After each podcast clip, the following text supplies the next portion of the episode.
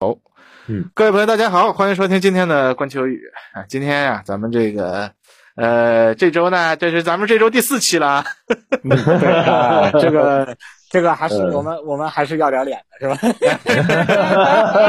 哎呀，啊，那说起来呢，那个那一期大家呃诟病比较多的那一期呢，也是因为一些客观原因啊。这个对对反正哎，就这个嗯，呃哎呀，大家反正希望大家理解吧。反正那一期杨老师不是没来嘛，那个，但是杨老师这个用别的方式我接到了很多投诉，啊，我只能说我们给大家 准备了很多菜啊，这个有有一些这个朋友也也也这个怎么说呢？最后因为啊，这样啊这个我我来我来替二位这个以及贵节目的这个这个这个解释一下，我是外人哈，这个啊对我也是嘉宾，但是这个据我所知呢，大家听那期节目的听感呢，这个这真的不是一个两个啊，基本上是轰炸式的投诉。啊，就觉得不过瘾呐、怎么的这个这个感觉这个科普就跟百度百科一样是吧？跟教小孩似的，你就拿这个啊来来来考验干部是吧？就这个考验我们的网友，那我很能理解大家的感受，我估计我听了也是一样的感受。但是啊，但是这个他的他的情况呢，大家要知道啊，一旦涉及到这样的节目啊，它能存在啊就不容易了。我告诉你啊，对啊然，后呢，这个有关部门呢，有关单位呢，它能够和咱们这个是吧，苏师傅啊、将军啊，这个这这合作啊，这个来跟大家做一期国家安全的这个相关的教育啊，在这么特殊的一个日子啊，它本身就代表了一种进步，我只能这么说，是吧？然后呢，这一个呃相关单位呢，他在做这些事情的时候呢，我们要理解啊，他的这一个说老实话啊，他这样的这个让这样的级别的人物啊，或者说这样的身份的人物出来做一期节目，他要考虑到的风险特别多啊，特别多啊，每一个字啊都得嚼。然后呢，他的主要任务你说是什么？你是说是把大家教育的特别啊，这个这个这个这个内容特别干货特别多，精彩如何？呃，它的出彩出在这儿嘛？其其实并不是，而是说，呃，这一个来做这么一期节目，他要完成他这个在宣传国家教呃国家安全教育啊的这个义务的同时，千万不能出一点点纰漏。就我们要特别理解他们这个群体，他们宣传不是他们的主业，教育也不是他们的主业，他们能来做，已经是非考虑到这一套机制中各种各样的原因，已经很不容易了啊。然后呢，这个能跟大家分享的是什么呢？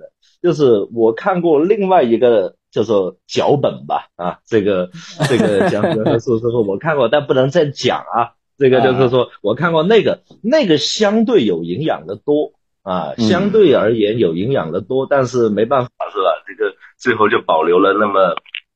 呃，这么一百多个字是吧？这啊，个其他反正的内容就是授说白了就是授权了一百多个字，一个字都不能呃，一百多个字 啊，然后大量的其他内容呢，就让大家听了一些叫做怎么说呢？哎呀，这种这个这个站在网，我要是站在网友的角度来讲这个话的话，叫做无效内容，你知道吗？啊，无效内容啊，然后它会出现这种情况，但是我也希望大家理解这点啊，这个但是大家要知道，这样的一期直播，呃，能说明。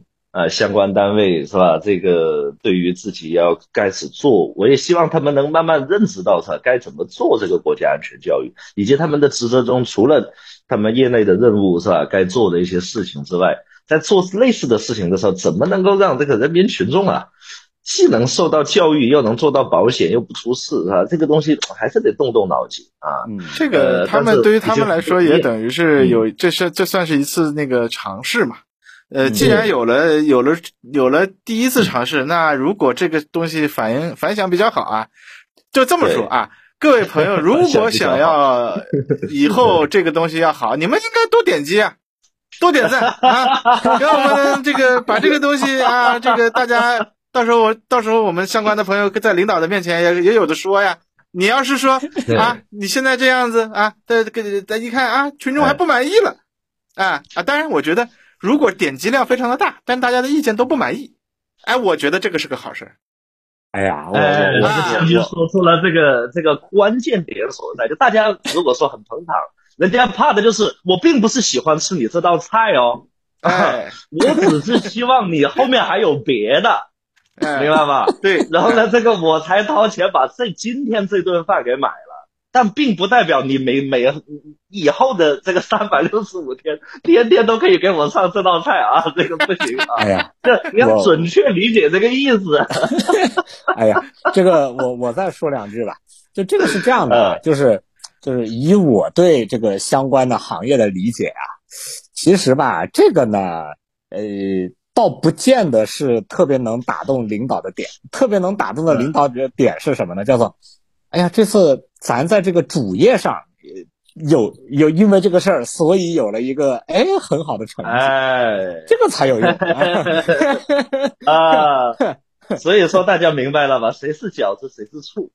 嗯嗯，这个主业完成好，这个很关键。对，但是但是我能跟大家说，就是这一次确实，呃，主业的反响也不错啊。就我我只能说，就是从我能接触的这个这个群体来看，就是从主页上，大家觉得这次呃达到了预期的效果，且比预期的还要好一点啊。但具体是什么，这个肯定不能跟大家说啊。这个啊，但是从宣传啊，这个是这种行业的副业嘛，对吧？那这这就是杨老师和将军，我觉得已经说的很清楚了啊，我就我就不赘述了啊，我就说说主业。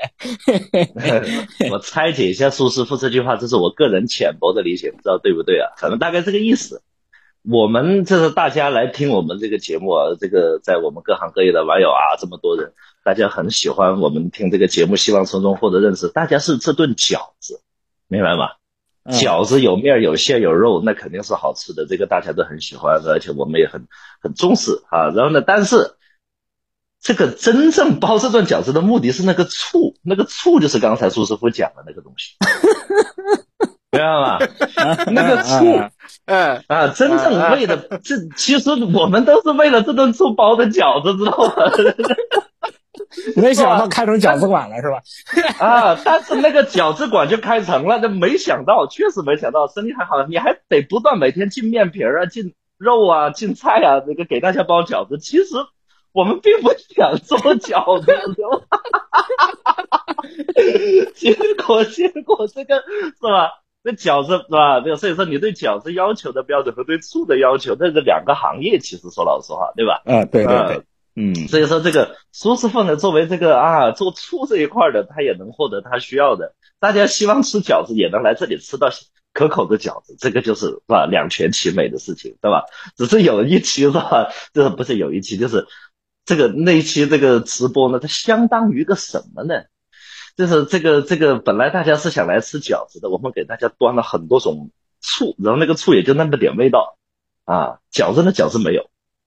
嗯 啊，就有有点这么个感觉吧。但是这个要买醋的，或者说一听到一闻到，嗯，这家这个醋靠谱啊，嗯，以后找他啊，就就类似这个感觉。啊，这个想来吃饺子的，发现你们没有饺子。啊，这个我的，这个要砸店了，还在这里卖醋啊！哎，咱们这个饺子呀，这个这这回第一回的这个饺子是个素馅饺子啊，大家可能不是很合大家的口味啊，就是太素了。我我我我是隔壁便利店买的速冻饺子，赶紧从后门拿进来给大家煮了，是吧？哎，因为因为这个因为这个之前的这个我们饺子里面包的东西太。啊，我们计划原计划在饺子这个里面包的馅儿啊，这个成本过高了啊。不行，行行行啊，反正反正我们只能这么跟大家说啊，这个大家自己 意会吧啊啊，只能意会了啊。嗯，行，那我们开始今天的正题啊。行行行。呃，今天正题还是很丰富啊，我看，因为我们这个也是这个缓了几天啊。呃，首先呢，我们可以聊一聊这个，呃，我们国家的有这个几位高级的这个官员啊，这个与美国的一些互动啊，其中我觉得比较有的聊的是这个刘刘建超部长啊，这个去美国啊，这个接受了一个采访啊，我觉得哎挺有意思的，这个有意思是双方面的有意思啊，这个可以给大家聊一下，然后呢，再就是这个呃。国防部的美国国防部的这个部长啊，这个生病的这个疑云啊，这个是一个很奇怪的事件。但是呢，就是前列腺癌，嗯，呃，对这个，我觉得可以给大家呃把几件事串起来讲一讲啊。然后再就是这个胡塞武装的这个袭击啊，呃，包括这个爱波斯坦的一些这个后续啊，可以给大家稍微聊一聊啊。然后呢，再就是这个台湾地区的这个选举啊，我们再稍微再给大家又再补充一点细节吧，对吧？就跟进一下。嗯啊，然后再就是这个俄方啊，这个拉夫罗夫与我们的呃王毅外长啊，这个通了电话啊，这个呃坚信俄方一定能顺利完成国内重要政治议程啊。嗯 这这个话我觉得已经说的很很能懂了啊，这个 啊 啊，一定一定能完成啊，这个呃，对吧？没有没有人觉得他完成不了，我感觉这个 没有完不成的可能性，好了，我的这个，对，就这种感觉嘛啊。呃，然后，嗯然后这个呃，基本我们就是顺着这些事儿来说吧。然后最后如果就是美国打击了美英对胡塞武装进行对对对啊对哎对嗯胡塞武装打击这个啊，然后呢，再就是如果时间有多，我们可以说一下这个呃苹果的那个 AirDrop 那个那个程序啊，这个嗯，对对对啊，这个可以给大家稍微聊两句吧，因为这个很早之前，我就在二二年的年底的时候，我给大家大概含含蓄的说过一下。就是今天如果时间有多，我就给大家再稍微再往前推一点点啊啊，行，那这个今天我们就先从这个胡塞开始吧，因为这个我看很多朋友关心。我们这个这个，他那个苹果的里面还有像像那个，你你经常可以收到苹果的那个它的那个 FaceTime 的那个那个邮箱是吧？不不不是，我是说，就是它的照片的那个查看照片的那个里面，它是能有一个类似于 AirDrop 这样的一个东西，啊大量的这种诈骗信息和这个啊乱七八糟的东西，也是会透过那个东西传过来的啊。嗯。嗯，什么信管核干在线发牌之类的都有啊。啊，那那个其实它它其实是通过了那个对，差不多吧，就是它是也是跟 AirDrop 差不多的一个啊，对。对对，但是它其实是 FaceTime 的那个路子，它是相当于啊重指出来的。嗯嗯嗯，行，这个这个可以给大家继续继续我们今天话题啊，先从胡塞这个挨炸这个事儿开始啊。好，呃，我是觉得胡塞挨炸这个事儿啊，呃，第一个呢，就是我的理解，这件事情的发生呢，其实你说特别意外嘛，没有很意外。其实我已经准备了很久了。对对对，就是从你就说能不能打这件事儿上，我觉得已经那那准备了很长时间了，对吧？但是这件事儿，我感觉到今天为止，我觉得它更像的是当年的这个呃，这个这个嗯，叙利亚好像是打阿勒颇的时候吧，打到最最吃劲儿的时候，然后美国的美国的驱逐舰过去打了打了几十发巡航导弹，对打叙利亚的一个机场。嗯。嗯，然后把这个大马士革这个哐哐哐炸了一通啊，嗯。然后也没有什么后续了。啊，就是我的感觉呢，就是这一次让我看下来，感觉应该也是这个路子，呃，也不像是由于这件事情就能够引发整个中东地区的这个局势啊，呃，急转直下的那个感觉，啊，而且呢，这个我们就顺带说一下呀，就是这个就我觉得就可以和那个奥斯汀的事儿给连在一块儿了。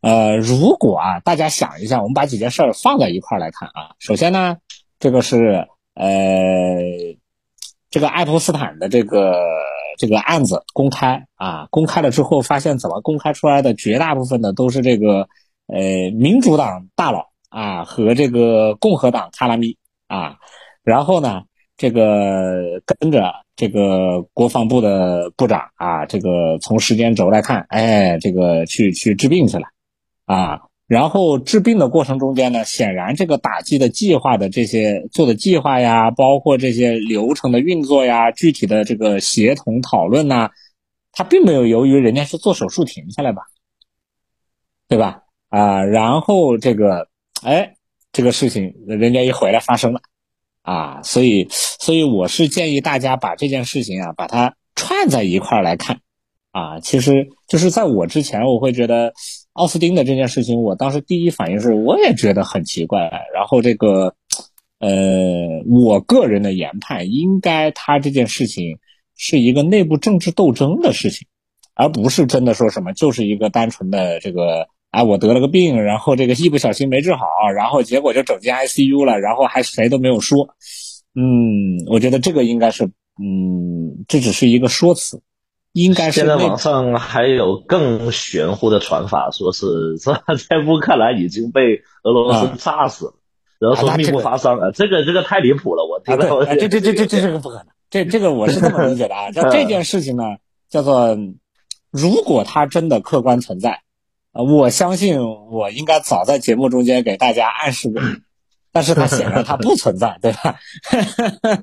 所以所以所以所以我的理解，这个事儿是不存在的。但是但是从我现在能够分析到的啊，呃，我猜应该是呃内部政治斗争导致了奥斯汀的这一套密不发丧的，我们打引号的密不发丧啊，密不发丧的这一套操作，然后最终这件事情，我觉得还是近期有公开露面吗？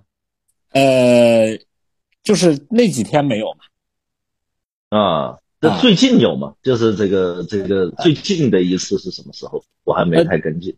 呃，我印象中间是这个，哎，这个不算公开露面吧，就是叫做最近已经露了啊，已经露面了啊啊，已经露了啊，不算公开露面。那基本上它存在了基本上那个谣言就已经破掉了。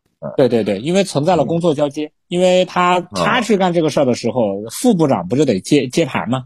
然后这个副部长当时也不在美国国内，也在国外，嗯。啊，然后突然接盘，然后突然接盘，现在这个权利又被给交回去了，那那那就能证明一些问题了吧？啊，不然的话，那这个事情那那就不好圆了，对吧？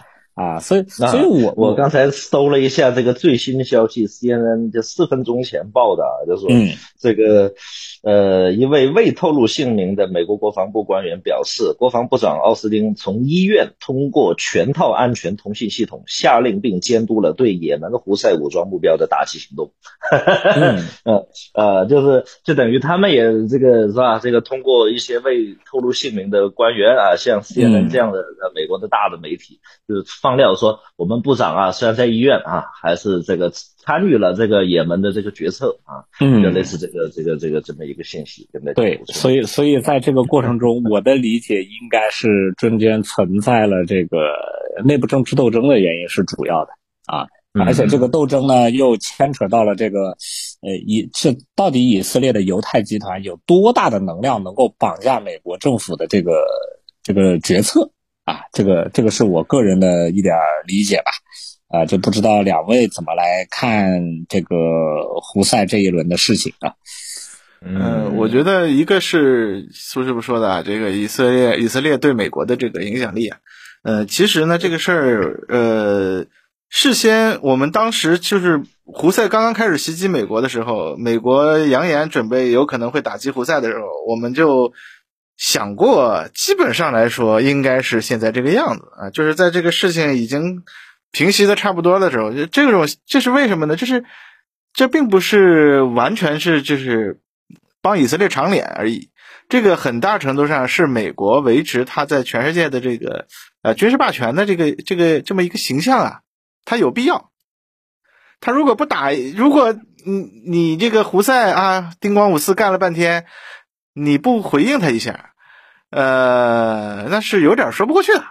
嗯，啊，嗯，所以说，你我们想，那个中东历史上的其他的历史上几以前的几次西船战，包括像利比亚啊，包括像伊拉克，包括像这个伊朗啊，这个呃，美国对都是做出了一定的回应啊，这个所以说他如果不回应。如果没有采取军事行动进行一个回应的话啊，那么这个事儿对于美国来说是一个很失分的一个事情啊，我觉得，嗯，所以他得得找找点脸。但是至于说，但是问题还是在于，这当时我们也是也就说了嘛，就是如果你这个呃你的这个打击能起到什么大作用吗？你能阻止胡塞的？因为我们看到胡塞马上就说他要报复，嗯，呃，他他报复，我估计。报复到美国头上的能力还是有限的吧，嗯，很可能是会继续袭船啊，而且可能搞得嗯更加更加有技术含量一些。我觉得到现在为止，他搞的这个袭船，呃，技术含量总体来说还是比较低的啊，包括所谓的反舰弹道导弹啊，这个我们大家可以看一下，已经也有不少分析了，就是啊，基本上来说也是一个。土法上马反舰弹道导弹吧，嗯，这么个东西，啊，那么接下来，他既然有那么多鹰击导弹，他就不用一下啊，不是非法仿制版，这个是这个是伊朗 非法仿制的啊，啊，我一哆嗦，我操，怎么有鹰击的事儿在这？我操！哎呦，吓死我了！对，这是伊朗伊朗非法仿制鹰击导弹啊！这个，啊，我以为你要说南昌舰，我操，真的是。南昌舰今天也能说两句啊，可以说两句。对对对对。嗯，他他有那么多有那么多正经的反舰导弹嘛？就是他都没怎么用过，在在 从西川站开始到现在。那么呃，接下来他又应该用一用呗。嗯，至于说这个这么用一用，能能用出什么结果呢？我觉得是也用不出来什么结果。我们就看吧啊。但是你也难说，他肯定他的袭击啊，也也门的这个从从他的来看，他的这种袭他的这种反击，一定呃可以说。伊朗和伊朗相关的这些这些这些组织进行的这个行动啊，呃，往往是有能搞出一些出人意料的东西，嗯，是吧，苏师傅？对，嗯，但是所以说他不一定是那么直球的，说我我把一堆反舰，我把一堆这个非法仿制版鹰击啊，对着美国导弹、美国军舰打过去，嗯，就完了。啊，他肯定会有，他很可能搞点别的花样啊，嗯。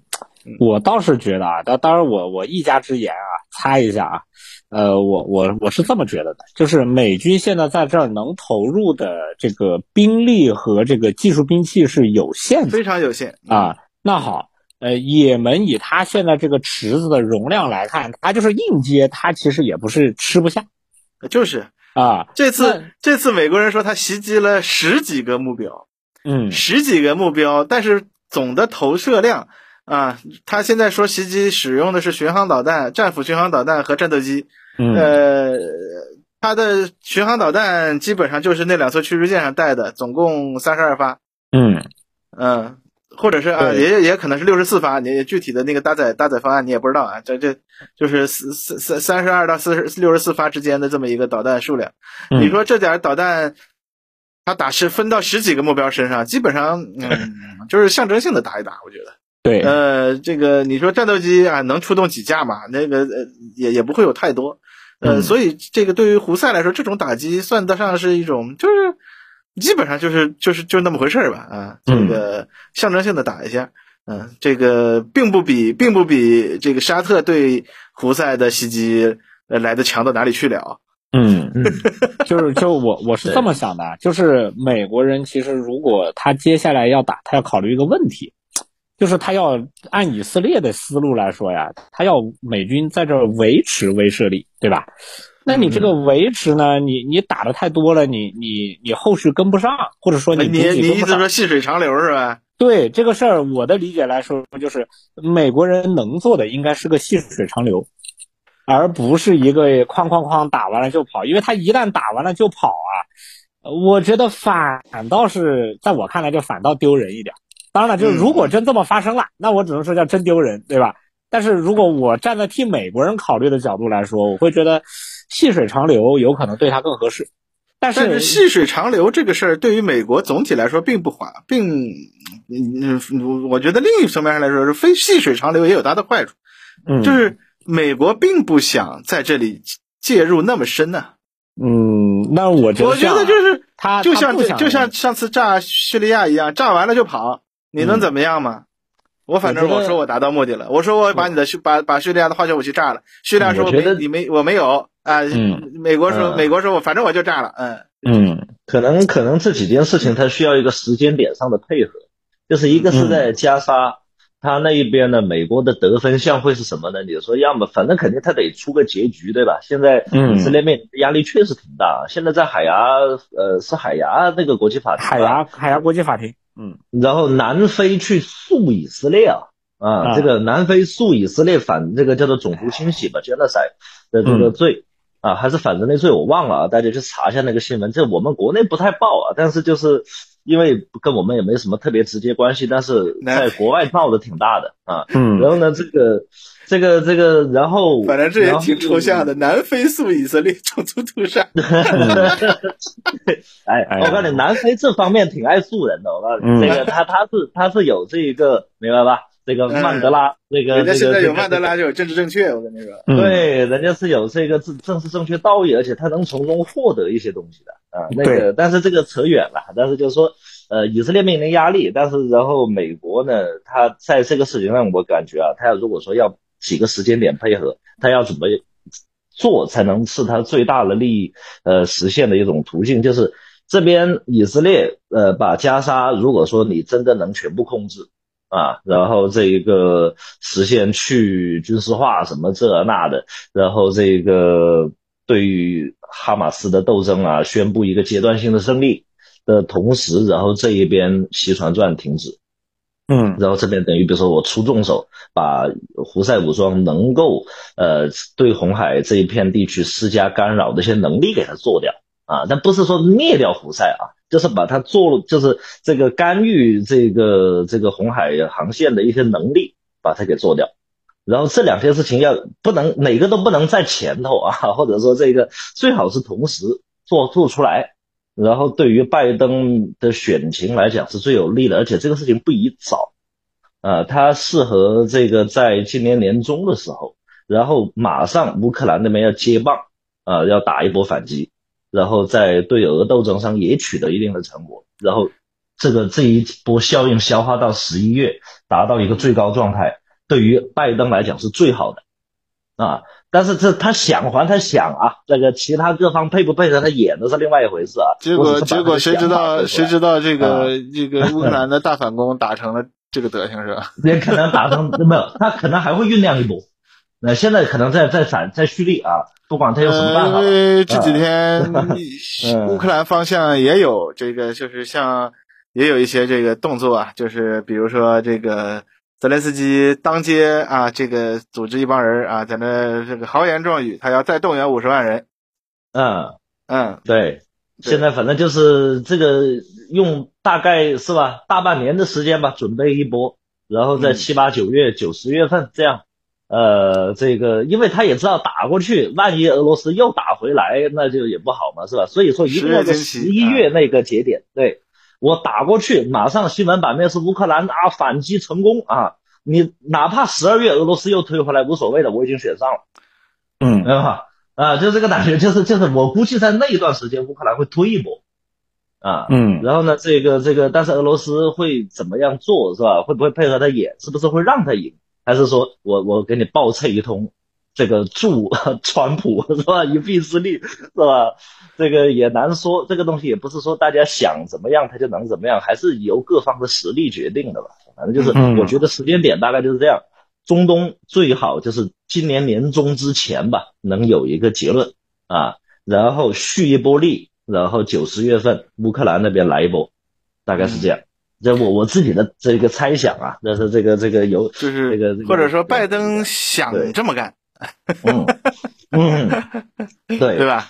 嗯，但是但是问题是现在你你包括美国现在对胡塞的这个袭击啊，最后到底是长脸还是丢脸还难说呢？你得先扛过胡塞的反击呀，就是胡塞 胡塞直接反你美国的军舰，可能他能力有限。呃，但是你美国有好几个基地就在胡塞的导弹射程范围之内，你又搬不走的了。所以，据据这个美国的美国媒体的这些报道说，那个现在美军已经在这个这几个基地啊，都已经进入高度戒备状态，等待应应对胡塞的这个 反击了。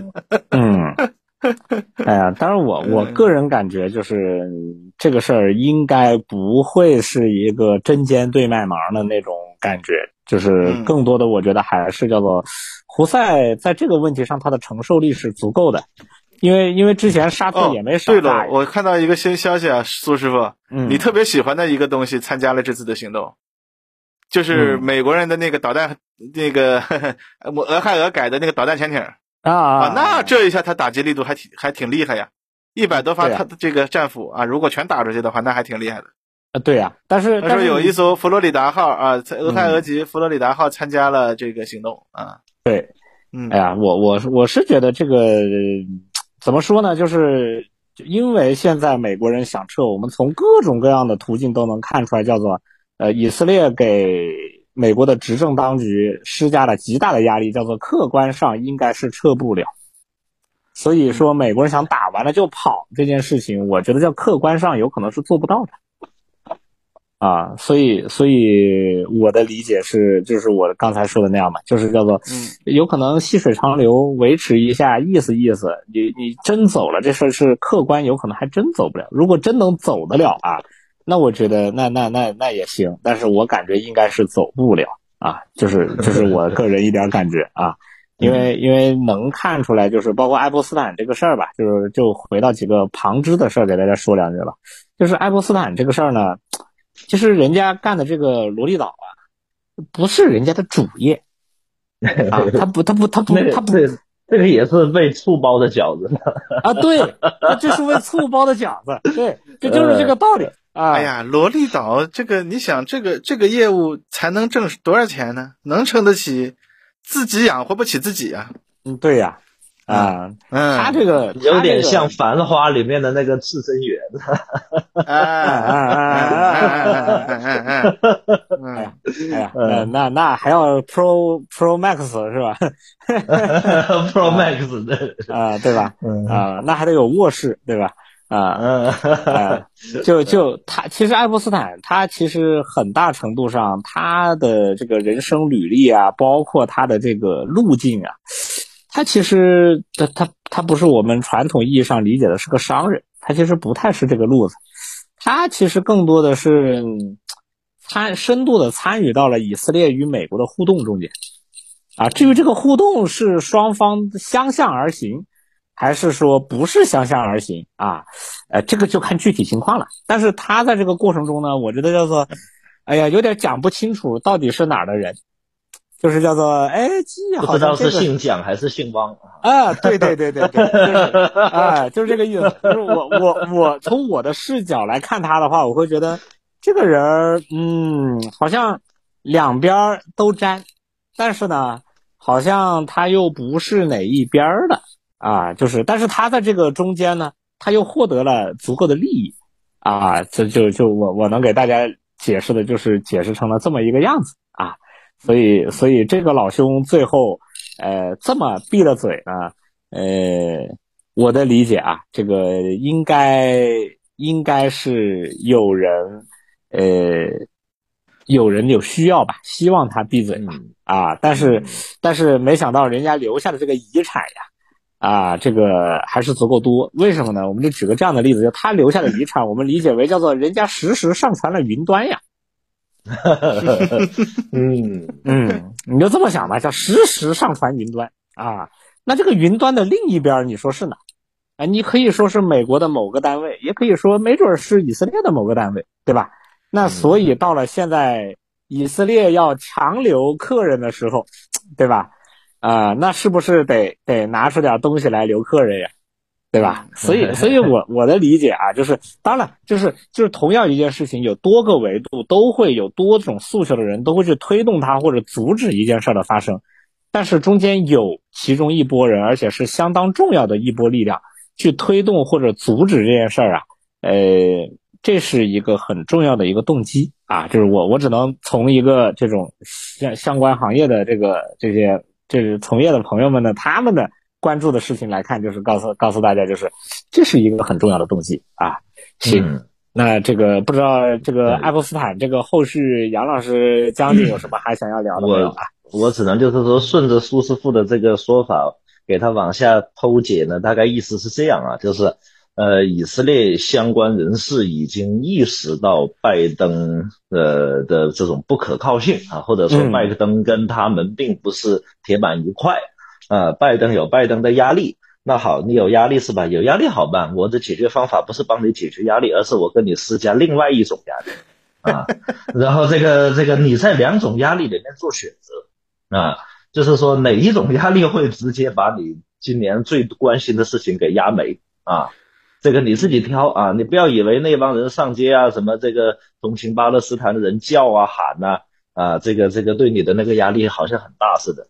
我这个东西丢出来是原子弹，小心小心，我把罗丽岛的完整名单给公布出来是吧？啊，这这这如果说不只是名单哦，不只是名单啊，不只是名单哦，嗯，说不定还有别的哟。那还有可能比名单更直接的东西，对吧？对，这个东西就不好说了。你怎么知道这个爱泼斯坦这个岛上是吧？美国的科技这么先进？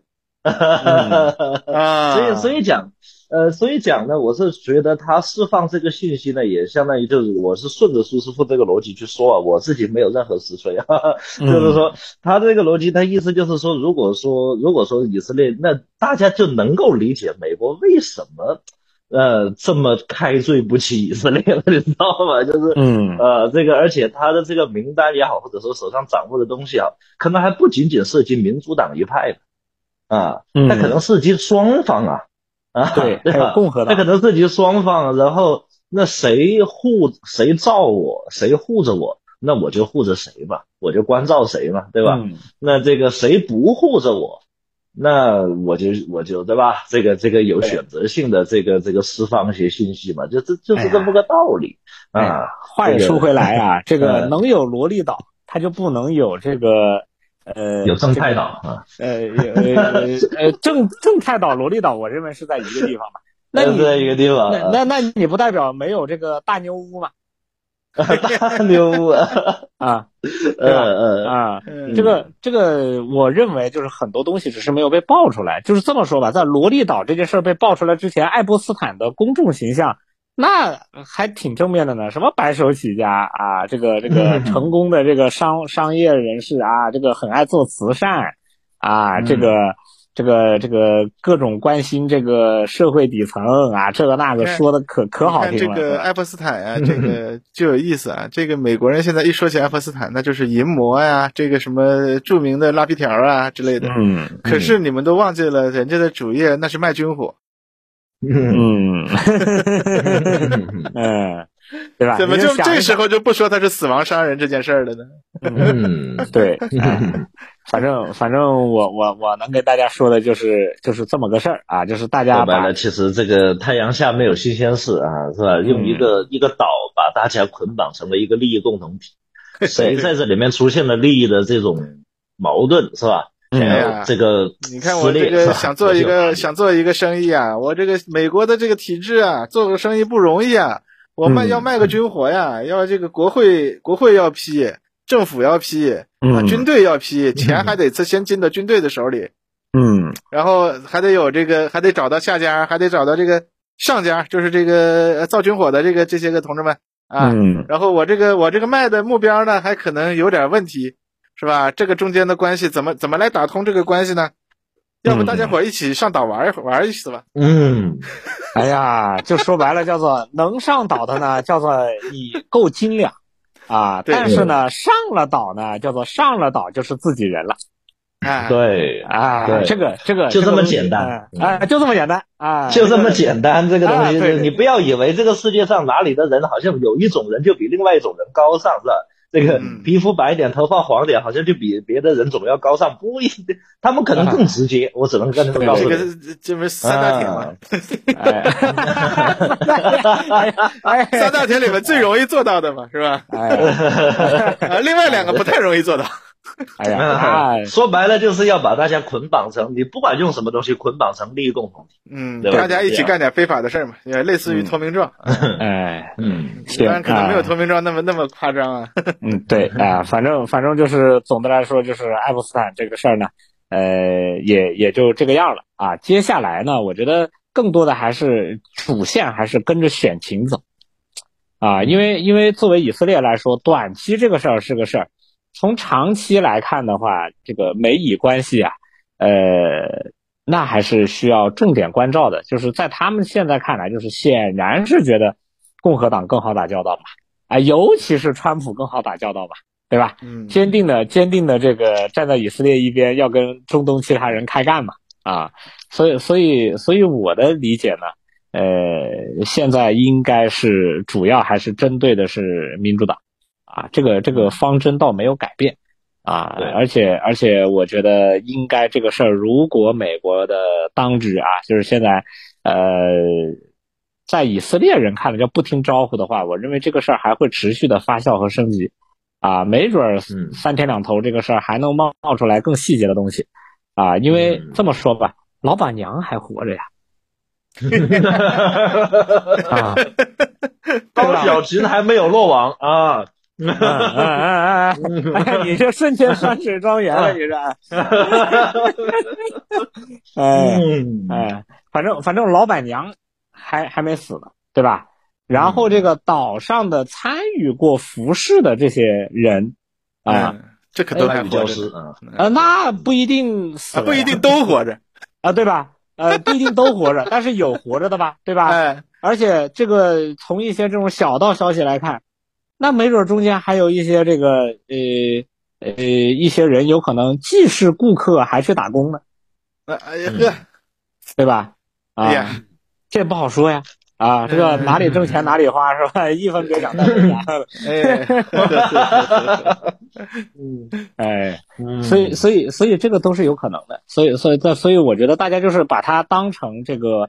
一张牌去看就好了，就是就是，当然了，八卦呢，大家肯定都爱聊八卦，对吧？但是但是，就是作为我们我们看待国际关系的角度来说，这个东西是张牌，不光是个八卦，嗯嗯，而且而且，就是我觉得，就是对于我这种类型的人来说啊，我会觉得是个某种是个好事儿。为什么是个好事儿呢？叫做在前一个阶段，这个这个装道德高尚这个事儿啊，呃，有可能确实是。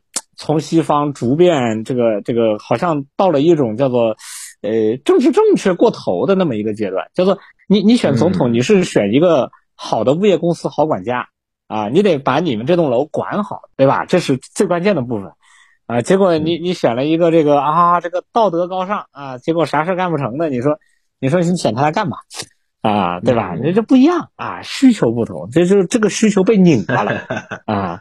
就现在慢慢的，大家就是叫做哦，原来你们把自己塑造成了那样，搞了半天都是吹给我们看的，啊，你们买了这，包括爱泼斯坦之前也是买了很多媒体嘛，就是啊，你出了这么多钱买了这么多媒体，搞了半天这个 fake news 还真是 fake news，不，别的不一定，就是说特朗普的不一定是 fake news，但是你们说自己好的是 fake news，那是不是证明了 你这个机构是 fake news？哎呀，这样想起来，特朗普甚至都可以说，你看我这人做人。我这人是个好人呐，我难道我不知道这个事儿吗？我我那时候都没有说过这个事儿啊。嗯，这苏师傅讲的这个逻辑啊，让大家要开始调整一个思维，就是西方在选择领导人呐，或者说政客，或者说把权力给谁的时候，可能慢慢的会滑向另外一个方向。原来就是说，我们把人的道德标准是吧？你这个人的操守，你这个人的形象，首先得是正的。然后以此为原则往下推，然后结果现在发现你再怎么挣，然后结果你很无能，那我不如接受一个像川普这样，他就是政治不正确的已经到了一种自信的地步了 啊，就是这个是吧？这个女人我也玩是吧？这个什么不正确的话我也说，直男癌的发言我也发，然后我就敢跟大家说不一样的事情，然后这个很多人告我什么性侵也好，这个那个也好，这个。大家听得已经腻了，但是发现这个人是个实在人，嗯啊，你他能不能干成事儿两说，但是这他已经不觉得这是个减分项了。真正减分的是那一帮想标榜自己啊自由主义啊怎么样这个人性光辉民主啊什么什么这种道德呃 buff 叠满，结果皮囊之下是一群上萝莉岛的人。嗯，这个票会往哪流是吧？而且未来的西方，甚至不单是在美国是吧？包括在欧洲，在其他一些国家，这什么样的政客会被树立起来？而且大家还相不相信的一种被这个就是，尤其是在西方世界，他还相不相信被他们主流媒体包装出来的那种道德楷模？嗯，是吧？这种道德楷模人设还好不好打？啊，这个这个这个，你包装出来谁也不认识他，对吧？你除了他自己身边的人，自己还信不信这样的人设，是吧？嗯，你还不如反其道而行之，像他们米莱这种，像老川这种，是吧？那反而觉得这个人，哎呀，他就是个人，实在人，大家都一样。很多选民他看到他会觉得，他妈换我在他那个位置，我比他还花，是吧？是吧？他会这么想问题。这就让我想起了那个，那不就法国现在这个情况吗？叫做哇，你玩的可以呀！啊，你知道这个让我想起了当年的这个美国人的一个一个一个一个这个 B 级片叫做《蠢蛋进化论》。嗯，就说一个人呀，他这个一个宇航员，一个这个哥们儿，哎，穿越到未来了，嗯，然后结果。结果发现几百年以后的未来啊，这个大家都是像美国啊，一个在一个在美国这样的这个世界里面啊，这个呃人都变得全都成了美式标准美式大胖子啊，智商平均智平均社会平均智教育程度小学不到小学，然后这个就就就是说白了就是反向进化嘛，嗯，就是因为因为社会上因为这个现在现在来看美国社会有没有这样不知道，但美国的政界已经出现了这种情况，嗯，已经很明显的是出现了一个逆向进化，就是嗯越。就当然了，就是怎么说呢？就是以前吧，就是你像这个，在过去的时代，不管是麦卡锡也好啊，不管是尼克松也好，这几个在杜鲁门也好，这几个在美国人的心目中呃形象不佳的总统，或者是这个这个政客吧，但是。嗯，从他们的个人的角度啊，就是不管是个人的道道道德的角度呀，还是从他们这个呃为国，毕竟还是为国谋谋国、老成谋国的这个角度啊，你总归觉得他有可取之处啊。哎，但是现在你看到了拜登这儿，真的是就嗯，从哪个角度讲都觉得嗯嗯呀，好像差点事儿是吧？对吧？嗯，而且未来呢，可能那既然是从哪个角度讲，他都差点事儿。那么，因为拜登他当选的一个重要的原因，就是他要做出我和特朗普反其道而行之。特朗普是表示他是真小人，我就要表现我是我是伪君子，我是真君子，对他想表现出我是个真君子，对吧？而且我是个 old school，old school，对这个 old school 很重要，就是他他很就是拜登不在乎人家说他儿子的这个腐败的这个事儿。他说：“我的这些行为都是历史上我们美国历史上的这些战略家们，这些这个是吧？这个尼尼克松是吧也好，谁也好啊，这个他们这帮人难道他们没有哎呀伊川莫斯的这个吗？有啊，但是你看 他是个 decent man 呢，他很 decent 呀，而且而且还有一点体面人，他他儿子呀，就我这么说啊，我举个例子啊，就是包括跟美国朋友聊过这个话题，就是拜登的儿子这个形象啊。”呃，由于他的这个污点呀过于的 low 啊，所以呢，就是又加上拜登这个形象啊，就会有一种叫做哎呀，一个好父亲怎么就生了个完蛋儿子？哎呀，这个爹也是不容易啊。这个一方面要管国家的事儿，另外一方面反而给他加分是吧？啊，对，就是对于拜登本人是加分的。他是这样，就是说呢，拜登和他儿子的这个关系呢，在这儿啊，就是美国人呢很重视这个 family，明白吧？就是师德、个人利益的捍卫，他们都能理解的。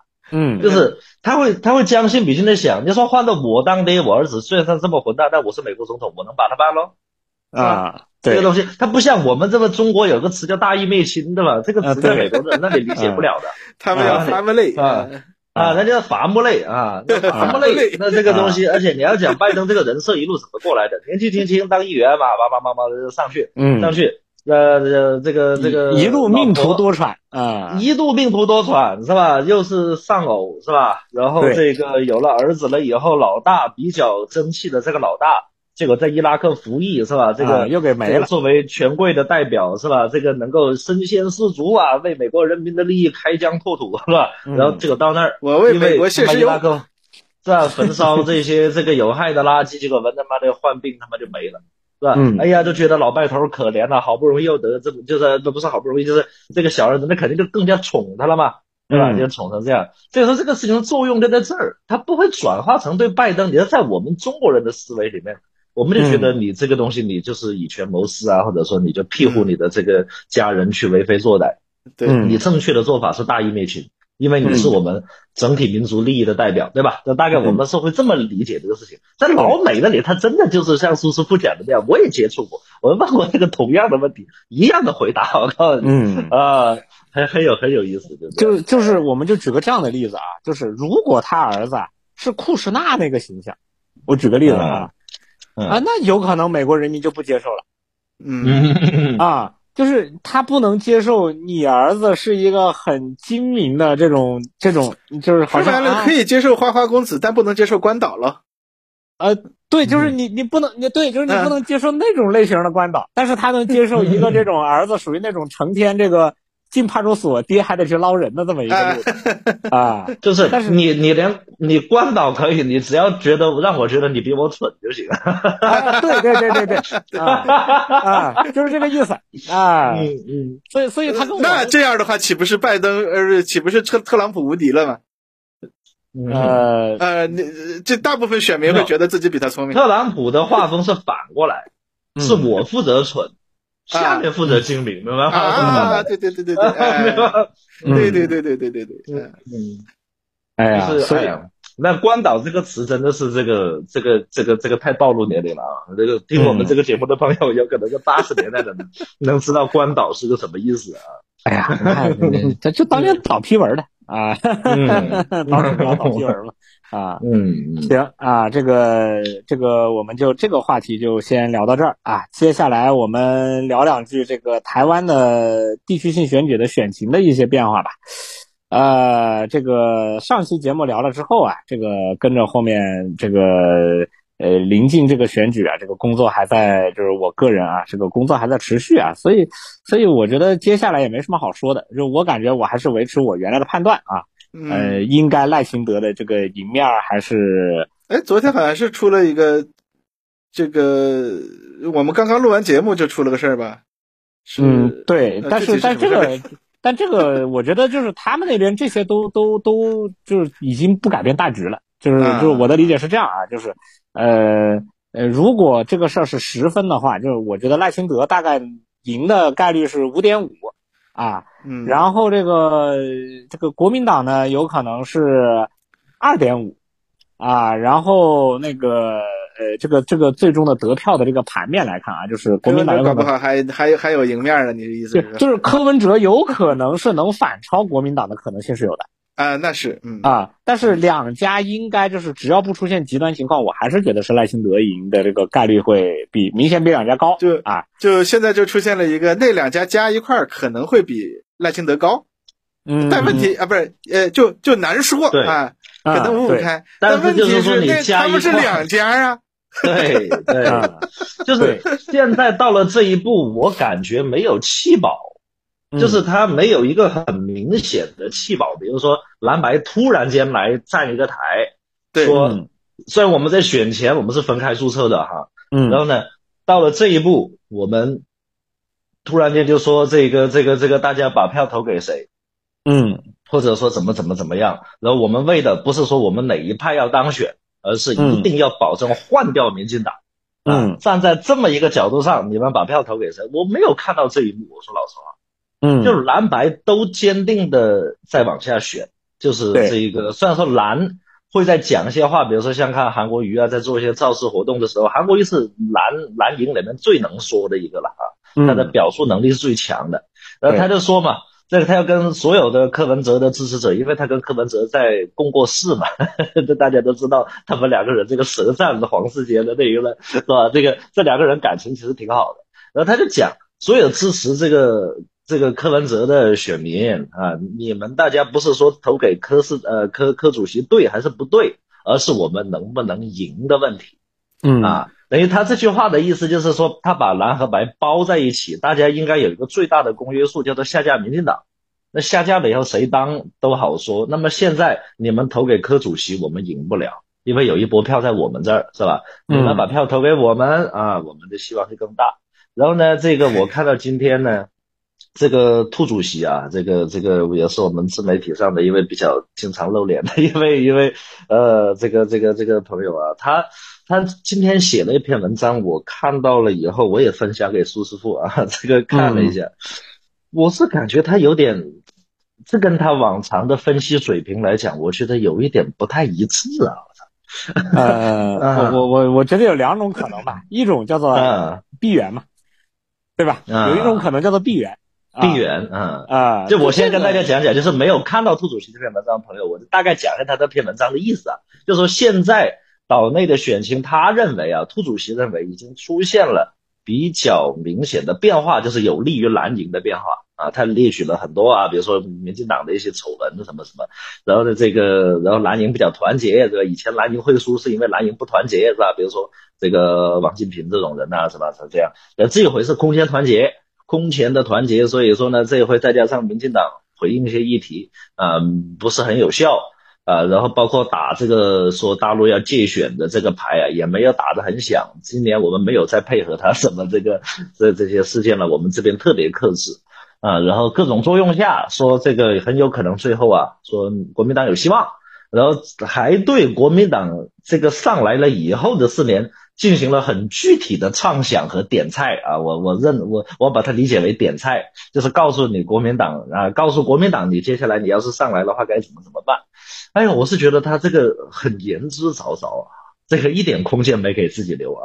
呃，说白了就是预言国民党会上，然后国民党会改善两岸关系，然后有了国民党四年的未来四年的执政，两岸会有出现。就是怎么说呢？就是质的改变的希望啊，有这个这个这个这个再用八年时间是吧？然后我们能够把目前两岸局势中呃这个不不稳定的因素或者不乐观的因素给它消灭掉，这这是他的意思啊，他大概就是传达了这么个意思。但我感觉他这篇文章反映了我们内部包括相当一部分或者说呃怎么说呢，在社会上位阶比较高的人吧，或者说这一个学术界也好，内部这个决策层也好，存在的一种思维。我不能说这种思维一定是错的，但是就是说它是存在，啊，大概这么个意思啊。但是我我就想听听苏师傅你的你的反应是怎么样？你觉得他这篇文章？嗯，我我我是这样的，就是 两种啊。第一种，我觉得我不是很能 get 到他的这个最终的这个结论啊。呃，他的 point 到底在哪里呢？嗯嗯，就我我觉得两两方面吧。就第一种叫做人家真有一些这个独家闭源。啊，这是第一种可能性，对吧？啊，那这种可能性我们就不去讨论它，因为没有什么意义，对吧？因为因为因为跟我能理解到的好像不太一样啊。呃，然后第二个是什么呢？第二个是我觉得，嗯，每个人的生态位不同吧。就是我的理解，兔主席也不靠以此为生，对吧？就是 对吧？人家人家有人家是主业，所以我我当然我我没有任何恶意啊，就是我的理解是。这个有可能，这个人家是基于了他的主业的生态位来思考这个问题的，嗯，对吧？就是就是我应该应该大家都知道兔主席的 background 吧？应该大家都知道是吧？我就不不不不去说这种东西啊，就是就是叫做嗯，对吧？人人家人家的 background 决定了他所在的行业啊，方方面面有可能，那他考虑的问题跟我们思路角度不一样。啊，这个这个我觉得很正常啊，毕竟每个人这个主业不同嘛，对吧？啊，人家的主业也不是真写公众号过日子，对吧？啊，就啊，对啊，人家人家也是也是这个就是就是这这么这么这么回事吧，就是我的理解啊。但是但是他中间有一个点，我认为跟我之前说的是是一个意思，叫做这一次很有意思，出现了三波人都特别自信，发自内心的自信啊。都不是那种叫做哎呀，我知道选不上这个也也就这样了啊，不是这个中间中间有一个，我觉得可以给大家稍微细说一点，就是这次不只是选这个地区领导人的问题，它还包括了他的这个这个这个这个，就是他们所谓的这个立法会啊立委啊，这这这些事情啊，就就其实柯文哲他们更多的来说。那那那他争的应该是这个中间的权利，因为现在看起来三家在立委这件事儿上。谁也不可能一言堂，就过不了半嘛，对吧？那在这个过程中间，那三家到底是什么票？其实也很大程度上是，呃，我理解中间啊，叫做，呃，也是一定程度上能够阻止，呃，台湾的一部分人要走极独路线的一个很重要的一个关卡。如果有一波人能够一言堂，那你这这这这这这就不好拦了，对吧？啊，那这个有可能就会出现一些其他的可能性，但是现在看起来呢，就是我我个人的理解，应该还是呃不至于啊。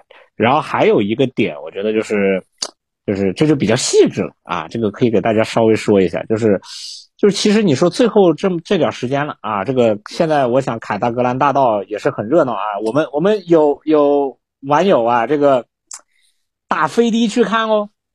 从第三国打飞的哦，还专门跑来跑来这个咨询这个这个这个这个选战这个这个几日游对吧？啊，先哪个点在哪看，哪个点在哪看，哪个点在哪看。啊，这个这这这这真的是啊，这个你不得不说，有的时候这个全球全球这个华人华侨啊，这个对喜欢看热闹，对台湾的这个这个这个台湾问题的关心程度啊，这个嗯是相当的高。哎啊，我这个这个有种感觉啊，在这个绿营的场子上啊，会有很多 这个呃关心两岸未来的朋友在那里，对呀，就是呃在那里替他们祈祷，我觉得。哎哎哎呀，就是就是，包括我有朋友就说，希望这是最后一次啊。嗯所以由于是最后，就是他觉得的啊最后一次，嗯他觉得要要这个，就是我一定要去看现场啊。这个嗯临场买机票，再贵的机票我都我我就算跟人家抢这个 抢这个能去投票的机票，我都要去一次啊。呃，因为因为呃冲回去要投的人大概率是投是吧？啊，我我我我抢一张啊，所以说我呃，投不了苏师傅讲的就是海外的这个华人华侨里面，就是来自于台湾的那一帮人，他们只要回去一定是给蓝的投的，啊，呃对但也不一定了，我是有给白的不一定，啊，有给嗯白的，也有给白的投的啊，对嗯，但是绿的其实比例是很低的，这个要跟大家说，啊，对对真的是是很低，主要就是嗯。有可能这个比例大概是多少呢？我觉得就打比方啊，呃呃，如果十个人里面，呃，投蓝的大概得有六个以上，起码六个以上，啊，投白的呢有可能三个，啊，投绿的有可能就一个，十分之一吧，啊，大概就是这么个数。我就在想，投白的到底分掉的是蓝的票还是绿的票？呃，嗯，不好说，这个东西真不其。实都有，对吧？啊我觉得白他这个他其实都有，但是哪边更多？比如说，就是如果白得票得的越多，受影响的是蓝还是绿 啊？是吧？嗯原因也是这个这个很很有意思就是白的这部分人吧，他有很多人是属于那种，就是那种怎么说呢？因为柯文哲这个他的这个人设也是这种感觉，就是一个、嗯就是厌倦了蓝呃这个蓝和蓝和绿，然后呢。我我平时也不关心政治啊，可是你们现在逼着我要关心政治了啊，那我怎么办呢？我自己来搞一个，啊嗯，，大家就跟着他了啊，就是然后哎，有跟他有跟他这个塑造的这个形象有类似的这个呃想法的这这批人，他会有嗯。这个方向走是我是看了他们这几轮的电视辩论哈，这嗯。个我不是我如果把我自己摆在一个普通的台湾人的角度来讲，嗯。然后我是个非常政治冷感的台湾普通民众的话，我会感觉他们在辩论的过程中，唯一一个在讲政见的是柯文哲，是嗯呃，蓝绿两边都是在吵架嘛，嗯，对？吧？就就就就盯着对方的一点污点，你说我这边有问题，我说你那边有问题啊，你也没好到哪里去。这蓝绿就是这样子，我觉得看得我很头大啊。嗯你们两个两家都不见得是什么好鸟，对吧？但是唯独柯文哲，你甭管他水平怎么样，各方面他是在真的认认真真在讲自己的事儿，是吧？然后这个、呃，蓝营的策略也很明确，就侯友谊只要给他机会去呃，比如说去提问柯文哲，他基本上把那个发言的时间留来骂赖清德，他不会问柯文哲的。然后我觉得这这个柯文哲就 是这样，虽然我觉得概率很小啊，但是苏师傅有有一个、嗯有突然有个想法，就是如果柯文哲真当选了，我们这边怎么办？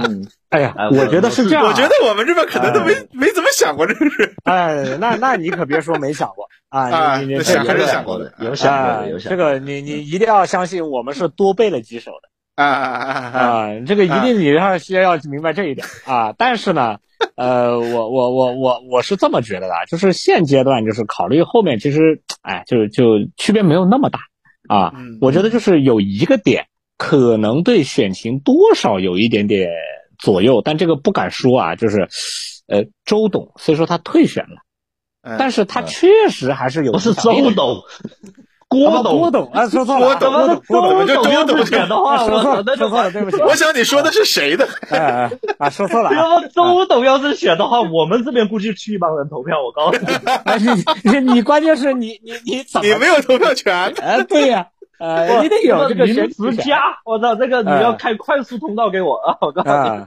哎呀，那完了，那那就变成了这个 NBA 当年选这个谁是最受欢迎的球员啊，一帮同志们这个去美国的 NBA 网站上投票，刷的美国人都都都懵了。如果如果我告诉你，如果周董选的话，我告诉你，那这个真有可能和平统一的希望会出现。我觉得这个，嗯，哎，哎呀，那那那是开玩笑的，这个不可能的了。对，就是郭董吧，就是郭董现在呢，之前他刚去了一趟美国，不是回来嘛？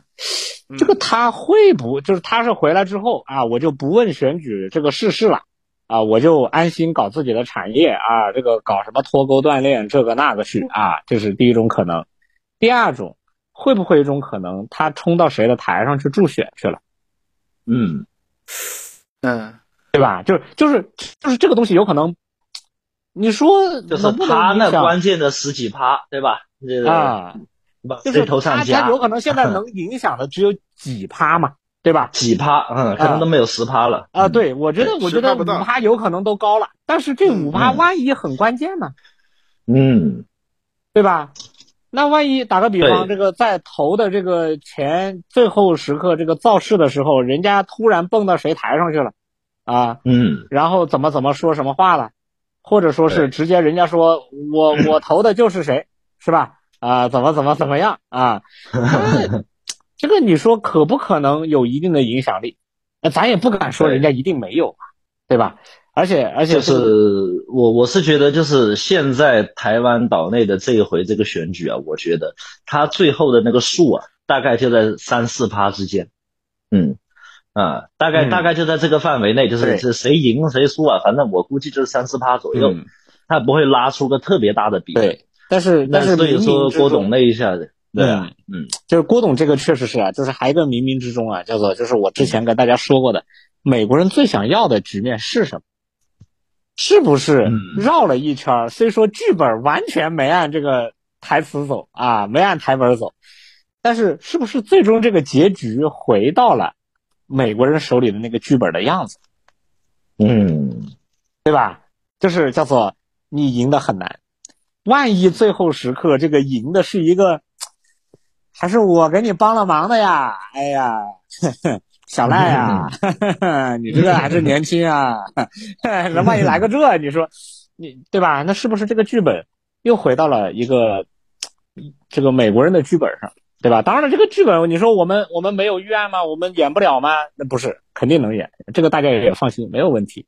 但是。从另一个角度来说，叫做哎，这个事情很有意思。就是作为我们就是这个国际关系来分析这件事啊，从专业的角度来看的话，哎，这件事情还是有意思的啊，就是就是这么一个感觉啊，值得作为一个案例吧啊。行，这个我我觉得这个台湾选举我能说的也就是这个样子吧。不知道两位还有什么想说的没有啊？嗯，我这边的话，我感觉，嗯，就是说，反正后天就开票了嘛，这个。嗯，也很近了。大家听到这期节目的时候，估计也是这也快了。我们就是说，我们原先的判断呢，我跟苏师傅啊将军都一样的。嗯，我们认为这个，嗯，赖清德的这个面还是大。嗯，这个所以说我们要做好这种比较坏的准备和打算。啊，但是呢，就是苏师傅讲的那种可能性，如果出现的话，我们也不要觉得就如何如何。啊，就我也觉得这是我们任何的可能性都在准备，呃，然后这个我们这个通往的方向都是一致的，嗯。嗯，然后未来的这种情况的出现呢，嗯，都会有各种，就是每一种结果都有它利好的方向，比如说赖清德出现，它是有利于放弃，对吧？有利于我们抛弃幻想，蓝营上来，那我们能用的工具更多。或者说，我们能给做理科的同事争取的时间呢更从容一些。如果蓝营上来可能会更紧迫一些，我觉得也甚至都不见得蓝营上来就一定会把时间推后。这个我我觉得是这样的，就是就是我觉得啊，就是就回到兔主席的那个文章啊，就是我是这么觉得的，就是我觉得别的我觉得都还好说，就是唯独就是兔主席是认为这个蓝营是不会配合配合美国人的。就是不管美国人想怎么样，就是蓝营是有自己的想法的。美国人说什么，就是美国人对蓝营的控制力是低于绿营的，这是这是兔主席的判断啊，对吧？好像有点不对吧？呃，这个当然就是他肯定是基于他的判断，对吧？这个咱不能说人家对不对，但是但是我的理解是，这个我得不出这样的结论。对，就是我认为，其实蓝营在被美国人控制的这个维度上，呃，反倒是更深才对，更深一些。就是我以我的这个接触到的面来看啊，当然有可能每个人的这个消息渠道不一样，对吧？啊，这个这个看你怎么理解美国人的，有的时候会对美国人的这个说话也不好使这个事儿。对，就是起码我我是觉得，就是看美国人他想怎么样，他是想让这个事情提前爆发。呃，刺激我们祖国大陆这个不得不处理这件事情，从而迟滞我们的这个其他方面的发展跟它的总体竞争。从这个角度来讲的话，绿更理想一些，对吧？嗯。而如果美国人想要的是先控住，然后再拖一下，然后让这个事情啊久拖未决啊，然后呢，这个这个这个让大陆呢继续的投入一些事情在另外一个分散一些精力。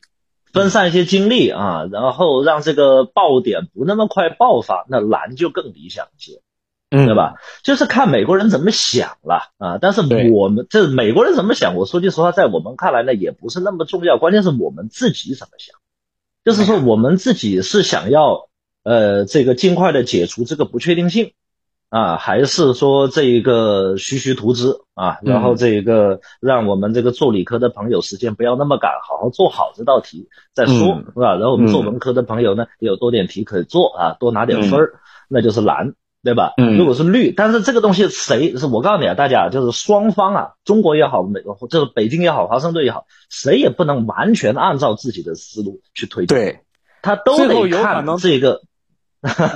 就都有可能，都最后发现没有完全按剧本走啊，对，但是就是不不按剧本走，也不代表走不通，就是是吧？这个但是就是，而且我们也不要把这个这个很多事情啊，把它对立起来看。比如说我们准备的一些新的一些，比如说用经贸啊，或者政策上的一些方式去触统，去对台湾岛内进行一些塑造，和我们准备最坏的打算，这两者是不矛盾。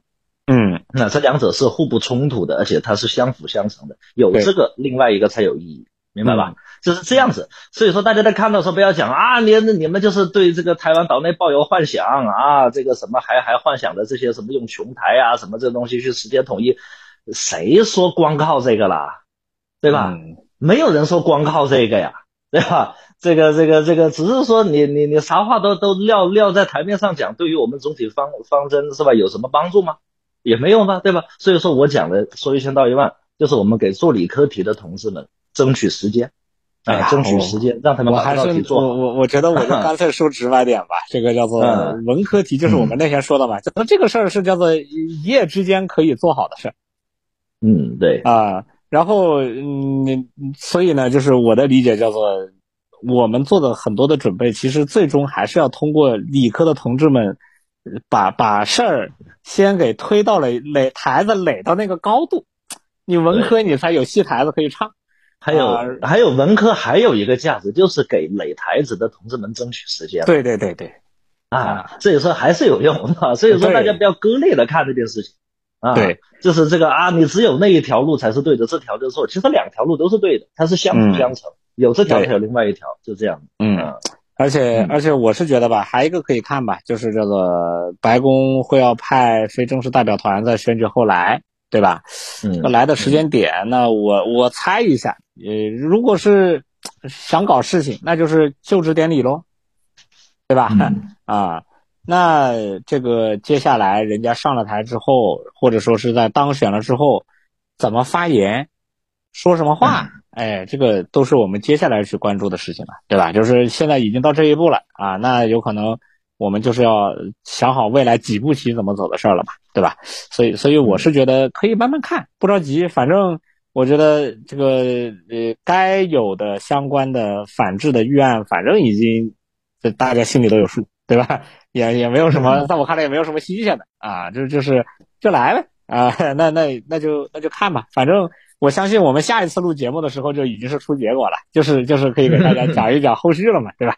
啊，行，那台湾的事儿我们要不就先说到这儿。好，好，行，那接下来我们就是这个中美的一个交往啊，这个既有商务部王文涛部长，这个这个也对于美国这个新的对于我们的这个半导体啊，包括光刻机相关的这个。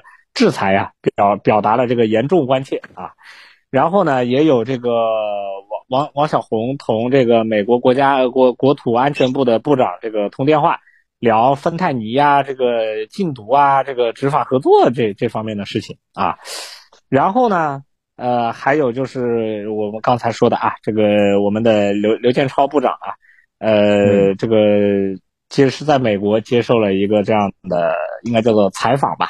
啊，呃，就是就是在短时间内，应该就这几天之内，应该是中美的这个沟通是多的，嗯啊，但是呢，就是每个领域表现出来的有积极的东西，也有消极的东西，嗯，对吧？啊，所以就是我我的理解叫做，大家要充分的理解到这个中美的这个。呃，交往的复杂性，而且包括这个也也明显的这个就是有有美国的新闻媒体也出来表示了这个，呃，会持续对中国的这个呃商品啊这个加征关税，啊，也就是说三零幺的事情好像现在还没有明显的松动，啊，呃，那这个也是一个点，所以所以我是觉得吧，叫做。就是中美的这个这个矛盾啊摩擦呀，在二四年还会持续，而且我感觉啊，就我个人感觉，应该还会有有有一定的升级的可能性。就是二三年叫做我们现在还能想到有几件事儿，这个可以合作一下，对吧？比如这个禁毒相关，比如这个呃这个环保，对吧？到了二四年的时候，是不是呃接着还有两个故事可以讲？我感觉不一定。这玩意儿不好说啊，因为因为随着中东形势的变化，万一人家直接来个摊牌了，我不搞环保了，我接着挖水 啊，对吧？啊，那万一人家来个这个呢，对吧？啊，那就变成了我们高举环保绿色大旗了，对吧？啊，那这个东西就变成了，这那万一出现了一种对立呢？叫做他代表了走老路，我们代表了走新路，啊，对吧？啊。就这个东西，就是有可能现在大家看，当然这个是就就是个，我觉得是属于叫做这个就属于要变精高度的问题啊。这个这个我我我是一般是不爱聊这种高度的问题的。但是就是从我的逻辑上来说，叫做如果真的出现了那一天的话，会出现一种很有意思的局面，就是它就变成了是叫做两种不同的人类发展道路或者说意识形态的竞争。嗯啊。一个就是有可能代表的是我是要积极向上的，我是要怎么怎么样的，对吧？另一个有可能叫做我我表现的就是比较老态龙钟，啊，我就我我我就躺平了，啊，反正我家条件好，我我我就吃瓦片了，啊，我我我就收租子，啊，我还我还 干什么工作，搞什么高科技啊啊，这些我都不搞啊，对吧？啊，那这个时候，呃，这两家呢无无所谓，都是自己地盘子，对吧？但是其他人看着的时候，那个感想是不一样的，啊，就就包括说美国人说啊，我要搞什么这个经贸协定啊，我们要搞一带一路，对吧？啊，嗯，这个这个很多时候它其实是叫做我提供了一套耳目一新的东西啊，你也听听啊，你觉得哎这个好不好听呀？啊，你要觉得好听，主就来了，对吧？啊，就是当这个东西是一个遥远的过程，这这个这个过于的，我觉得叫做过于的。高大或者说过于的宏观了啊，就是不是不是我们这种能能想明白的事儿啊。但是，但是我个人觉得，就是在这些问题上，就是到了一定程度的时候啊，有可能这个合作空间也会被缩小。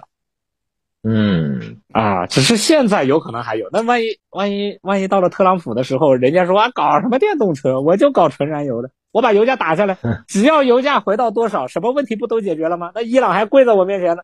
啊，这个也也没错，对吧？这个逻辑上没错，但是实际上他能不能做到，那是另外一回事儿，对吧？这这我们我们就只能是这么去说啊。所以所以就是我我的感觉就是这是这是一个总体的面吧。但是我觉得中间有一个点，就是我跟杨老师俩人都觉得很有意思的，就是这个呃刘建超部长在这个点去接受了这个采访啊，因为当然包括我们的这个驻美。大使对吧？也也也最近也是经频繁的出席各种这种活动啊，这个表达我们中国的这个这个所思所想啊。但但是我觉得这个刘建超这一次这个很有意思，回答问题的这个方法啊，包括 这个美方提问题，包括台下的观众提的，包括以色列的问题，对吧？啊，台下那些也都是美国资深媒体人呐。对对对，是这个。对，就是就是我会有种感觉，就是答，我觉得叫答的很好，就是我我就是我我觉得叫做答的就是就是会有一种感觉说，嗯，我觉得我就当然我我我们不能这么说啊，但是我会觉得叫做，嗯，答的好像嗯，就是起码我觉得哎想想的这个思路是一致的。啊，就是就是，而且答的也很自信，对吧？就是叫做没有什么，没有什么。刘建超部长呢，虽然是这个中共中央对外联络部是吧？这个，但是他原来大家熟悉的话，他原来也是当过外交部发言人的。对对对，嗯，这个这个这方面功底还是很深的，而且这个这个英语的水平啊，各方面大家能看到。就是一边美国的主持人是拿着稿子在提问，然后台下的很多那些美国资深媒媒体人也是拿着预先准备的稿子在提问，而刘建超部长是完全脱稿，而且用他们的语言在跟他们交流。对对对，从这一方面来讲，他已经展现了一个很呃开放和自信的一个姿态了啊。然后这个。大家去看所提的问题里面，我感觉我们没有回避任何敏感的话题啊，所有敏感的话题我们都直面回答，当然也有轻松的，颇为攻击性的。嗯啊，对，而且有一些就是那个美国人的提问是很有特点，他是把他预设的一个事实塞到你嘴里让你回答，比如说说啊，你你中国你怎么说这个你支持俄罗斯入侵乌克兰啊？你中国为什么这个不谴责对以色列的恐怖袭击？嗯，刘建超部长一开始就是你要换别人啊，这个可能掉到他的这个陷阱里面去跟他掰扯后面的事了。而刘建超部长就就是我们正确的回答方式，就是他示范出来就是怎么说呢？你讲的这个预设是不存在的啊！你们这些美国媒体是吧？这个按理来说就是你自己没有做好背景调查嘛？什么？我我我我觉得我觉得是这种感觉，就是以前呢，就是我们有时候会回答出一种叫做顾左右而言他，但是呢，就是。就是这一次属于叫做我们就是就事论事，但是我告诉你，你问的这个东西是你提的这个问，首先它不是客观事实，啊，对，然后再把我们你这个问题就提错了。啊，对，就是这个意思 啊，就是以前我们会有点就是就是感觉顾左右言他一点啊，但是我觉得这次就是问的很好，这个这个答的也很好啊，就是而且就是我觉得这一次就是就是从另一个角度来说啊，我觉得提问的这一方呀，呃。这次问的问题普遍，我觉得叫做尖锐归尖锐，但是呢，他他他他还是我觉得叫做提的问的还是比较有水平的，就是你回答的这件东西吧，叫做能让你回答出有营养的东西，不要搞成了这种叫做这种就是叫做我的上来把你一顿骂，就是就是就脱离了这个这个这个叫街道吵架的那个感觉嘛，嗯对。对吧？就是你问的也是。我们能够有的答的吧，你不要上来问一些叫做我们这答什么呢，对吧？就总体来说还是一个挺谈笑风生的谈话。对对对对对 啊，中间还提到了熊猫嘛啊，嗯，熊猫啊，这个说这个主持人还说是不是回到我们华盛顿的这个啊这个动物园呢？他说那这个是你们的事儿了啊。对，但是但是我个人觉得啊，这个问这呃这个问题啊，其实我们换一个角度来看，呃。这个问题其实我倒是觉得吧，它是一种信号，嗯嗯啊，就是这这当然这是算是我的角度啊，就是哎，人家人家如果不想要，人家何必提呢？嗯，对吧？人不要触这个眉头嘛，我们都没提，我们想送你，你何必提我想要呢？对吧？哎，就是这个老美真的很想要熊猫啊，这个我也不知道这个。我真的有时候也跟大家交流一下，我也是真的不能理解啊。就是熊猫可爱是可爱，真的，我也我也去四川这个大熊猫基地看过啊。嗯，这个确实可爱。那为什么对老外的魔力这么大呢？这个东西，这个 啊，这个在俄罗斯、在荷兰、在英国、在日本、在美国，啊他妈的，哎呦，万人空巷的看这玩意儿，走了就哭啊，那舍不得啊，哎呀。我觉得吧，为什么呢？我这这个东西，我的理解是叫什么呢？这个东西长得太不像自然界能进化出来的一个东西了，对吧？啊，就这个这个怎么能长成这样呢？就不合理嘛？就觉得有点，对吧？啊，那个从那个其实从那个呃最最早发现熊猫的那个这个那个老那个外国人他写的一个他的报告里就是就就写到这个动物这个动物有一种令人看到它以后就忍不住想要。亲近的这个 这个这个这个魔力，哎呀，那那我觉得这个东西是这样的，因为他第一次看到是在四川看到的，他如果是在秦岭看到的，嗯，有可能那就不是这个感觉了。啊，这个这个这个这个熊猫啊，这个有可能就是就就据我了解，当然这不一定对啊，但是我也问过一些朋友，就好像这个地域不同的熊猫啊，这个性格也不太一样。嗯，对，有的有的地域的熊猫啊，这个比较武德充沛。哎之前也有那个视频大熊猫抱着一条羊腿在那啃嘛。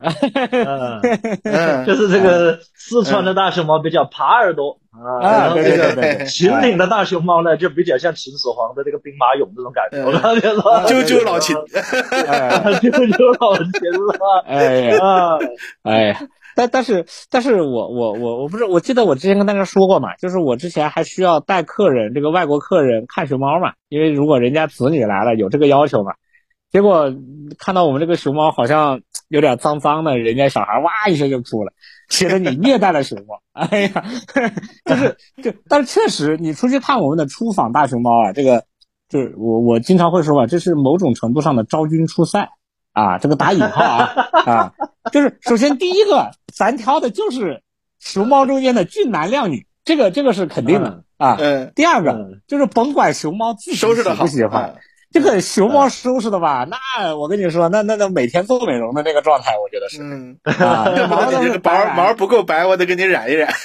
那倒不至于啊。反反正就是那个毛是黑白分明哎，对，啊，就是就是嗯，就是就是这个卖相很好啊，这个这哎呀，这个不能叫卖相，看相很好啊，这个叫品相很好，品相很好啊对对对。啊，所以所以这里也也也也也多讲一句啊，就是说这个熊猫啊，像刚才嘉宾讲，这个当时我们中国还比较积贫积弱的时候，是吧？这些外国的殖民者啊，或者说他们的一些人士啊，来到中国看到熊猫，其实以前呢是发生过大熊猫各种各样盗猎的形象的，其实其实情况的，嗯包括把它们做成标本啊，拉回到西方去展啊，什么这种情况很多的。然后嗯也就是这个新中国成立了以后，把这个玩意儿这个保护起来了啊，嗯然后呢，这成为国宝，然后把它从濒危的物种中拉回来。啊，嗯然后这个还变成我们的一张名片，是吧？然后说起来，当全世熊猫这个东西吧，就不能，你不能把它就是动物，毕竟还是动物啊。这个有的时候它的你你太你太这个那什么这个投入情感了吧，也也有一些一定的问题。比如说之前关于留美大，呃，就就是我们送到国外去的一些大熊猫受到虐待啊之类的问题啊，大家有的时候是真的会嗯有点把它过度的。有点过度啊，我觉得哎，我我我觉我觉得是这样的啊，就是因为如如因为什么？我就想起来，因为这个事儿，每次每次一提到这个事儿，我就想起八十年代我们拍摄过的我们的一个动画片儿，叫做《熊猫的》，是叫《熊猫的故事》吧？就是当年，呃，在在二战期间流落国，就是被英国人偷运出去的一只熊猫嘛。嗯呃，就他的故事啊，就但是你一旦把它，你你把他的这个生这个这个生涯，你你把它理解成一个人的话，那你就真的就觉得很苦情，很很很很悲哀，很很惨。呃，嗯但是毕竟它是它是动物啊、这个你再珍惜再国宝，咱们再喜欢，它毕竟确实它不不是人嘛。是这样，嗯我是觉得这个将军说的这个意思是什么呢？就是说，这个当然我们寄托这个情感，把它看成其实熊猫已经不再是简简单单的一个一种符号的存在了，它其实寄托的有点像就是我们在全世界的游子，明白吗？是是是，这个这个为了国家的形象啊，出去啊什么各方面，他们在外面吃好喝好，我们当然开心是吧？给别的国家的友好的朋友们带来这个一个形象是吧？代表中国的这么个形象，我们是很开心的。关键在于就是说他的这个事实是什么？比如说这个熊猫在外面生病了，或者说这个他他的境遇不太好，它的原因是什么？这个要搞清楚。对吧？就是说，他这个原因到底是别人故意为难这只熊猫，而且还有一点就是是像苏师傅刚才说的，就是大熊猫可能就是脏兮兮的，但是在那里晃来晃就滚来滚去的那种状态。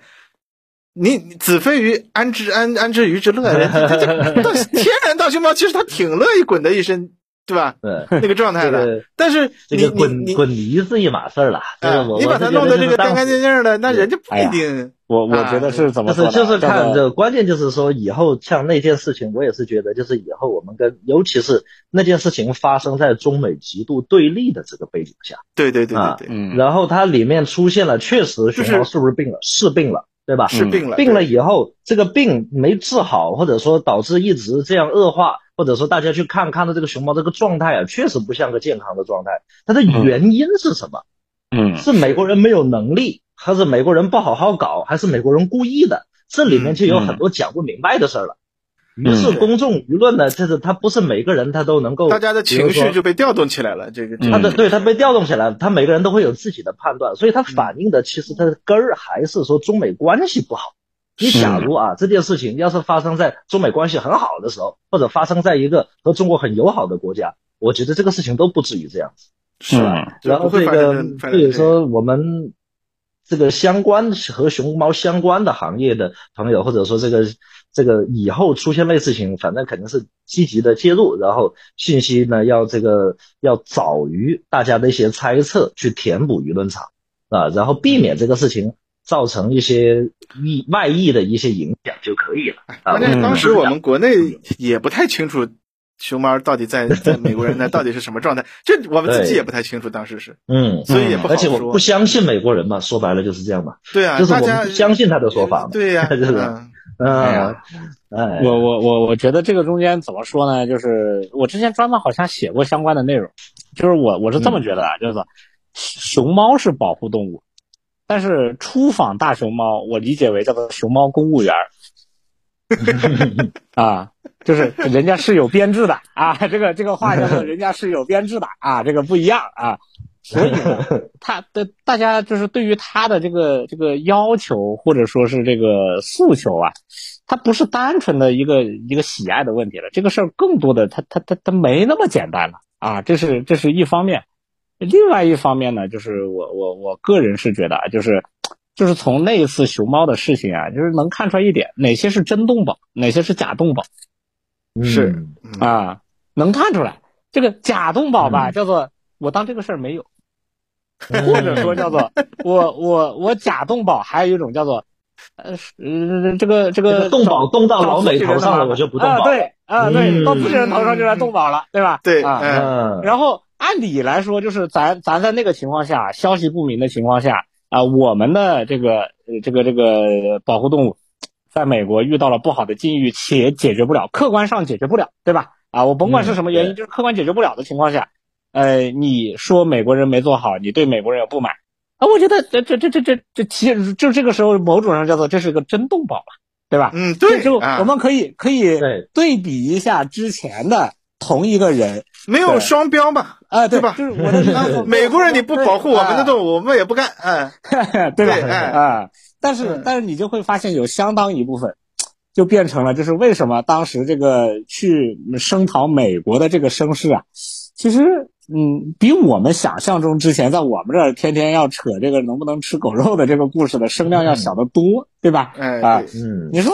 你说这个到底中间都多少人是真动保，多少人是假动保？这个不不不讲这个就讲到了这个问题的核心 我是 觉得啊，就是这个道理啊。但是我我是觉得，就是从从我的主业的角度来看啊，有了这么件事儿，是不是一下就这个就明朗方向就明朗了嘛？啊啊，这个中间哪些之前的这个跳的比较高，比较哎这个节点，哎怎么这个事儿他就装不看见呢？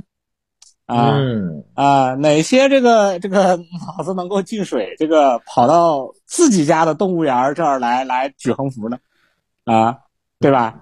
这些这些这些不就啊，对吧？结果美国那边有这么个事情，他们倒是不做声了啊。对对对啊，按理来说这个事儿完全可以做，这这个作为一个很正面的事情，你可以就按我的话说，你是可以榨取流量的呀。对吧？在那个情况下，对，但是你你怎么不去做呢？最容易的事不做，你挑个难的做，对吧？啊 啊，挑这么个角度是吧？啊，那其实大家心里有数，对吧？啊，哎呀，有选择的动保，他们这帮叫做，哎，嗯，我我我也就是只能这么一说啊，大家自己去想。哎，也也唠到这个，我也想到一个新的话题，就是韩国那边不是已经全面禁止那个什么，这个这个狗肉的这个什么屠宰呀、买卖什么这个东西。对，啊，这个这个虽然是在我们国内没有引起特别多，有在一定的范围内有一些讨论。我是就是觉得，我当时看到这个事情，我就呃反问一句，我说老实话，一边是吧，是为难自己国内的这个相关合法从事这个行业的人的利益。然后去强行的，呃，让自己的国民接受一套由西方单方面定义的文明标准，啊，然后这个自己让自己的国民承受代价，去强制让自己的国民改善改所谓就是改变啊这个饮食习惯也好，然后这个影响行业也好，这等于自己消化这个东西的成本，然后去迎合一个所谓别人定义的文明，呃，这样的做法更文明呢，还是说我们像我们国家这样子，就是各行其事，是吧？你养狗的、爱狗的和吃狗的，然后经营狗肉业务的人互不干涉。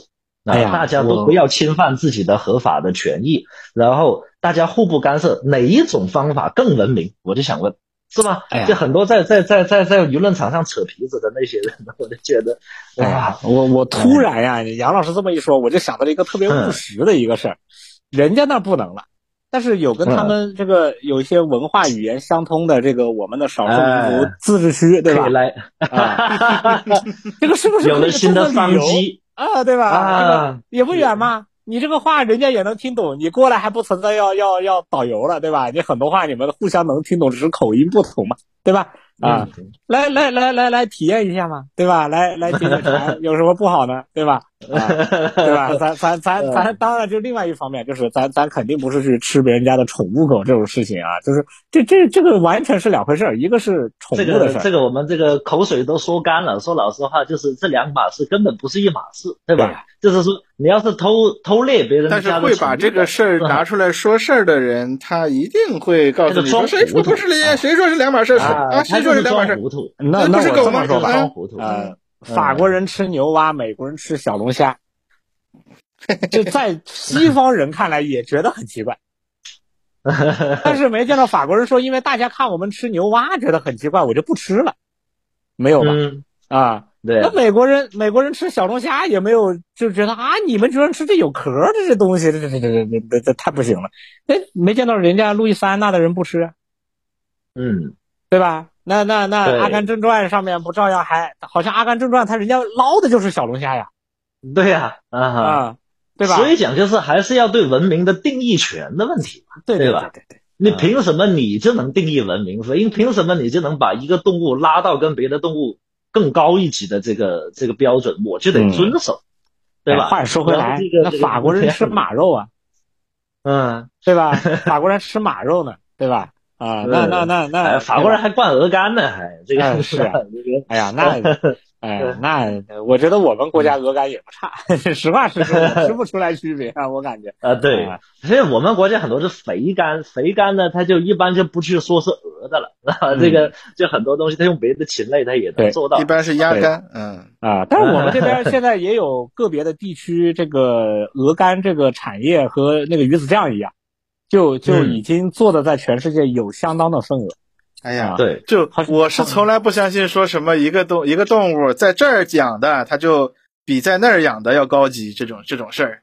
哎呀，这个 我是个呀，不相信的。我我我倒是因为前段时间我我倒是跟一个朋友聊过一个话题，这个话题很有意思，叫做为什么这个这个中国人民这个羽绒服在全世界算是便宜的，而且中国人民比较爱穿羽绒服。是因为感谢两广人民爱吃鹅，啊，呃呃，就是就是你只有 要吃你才养，养了才有毛嘛。啊，就就是就这么个道理，就是为什么法国潮汕那边是吧？这个狮子鹅一年得吃掉多少只啊？我操，对，就是而且还得是那种大鹅，那种大鹅它的云朵才大，它才能做高品质的羽绒服啊！你不然你这个 鹅小毛就小嘛，对吧？就是这个，像就刚才讲到的那点，就是说，其实原因在哪里呢？原因在于我们中国足够大。啊，就是在我们这片土地上能够找到各种地貌啊，各种水文环境是吧？各种这个呃水土的这个环境，你西方有 OK，我找个相似的地方，只要你的技术，比如你的养殖技术或者说各方面，大概被我们学到了，我就能给你复制出来。对啊，我就能复制出来，一复制出来我就给你打成白菜价。所以以前我就觉得是吧？很多朋友说什么现在消费降级，我觉得不完全是消费降级的事，说白了就是我们中国很多东西都供给上去了。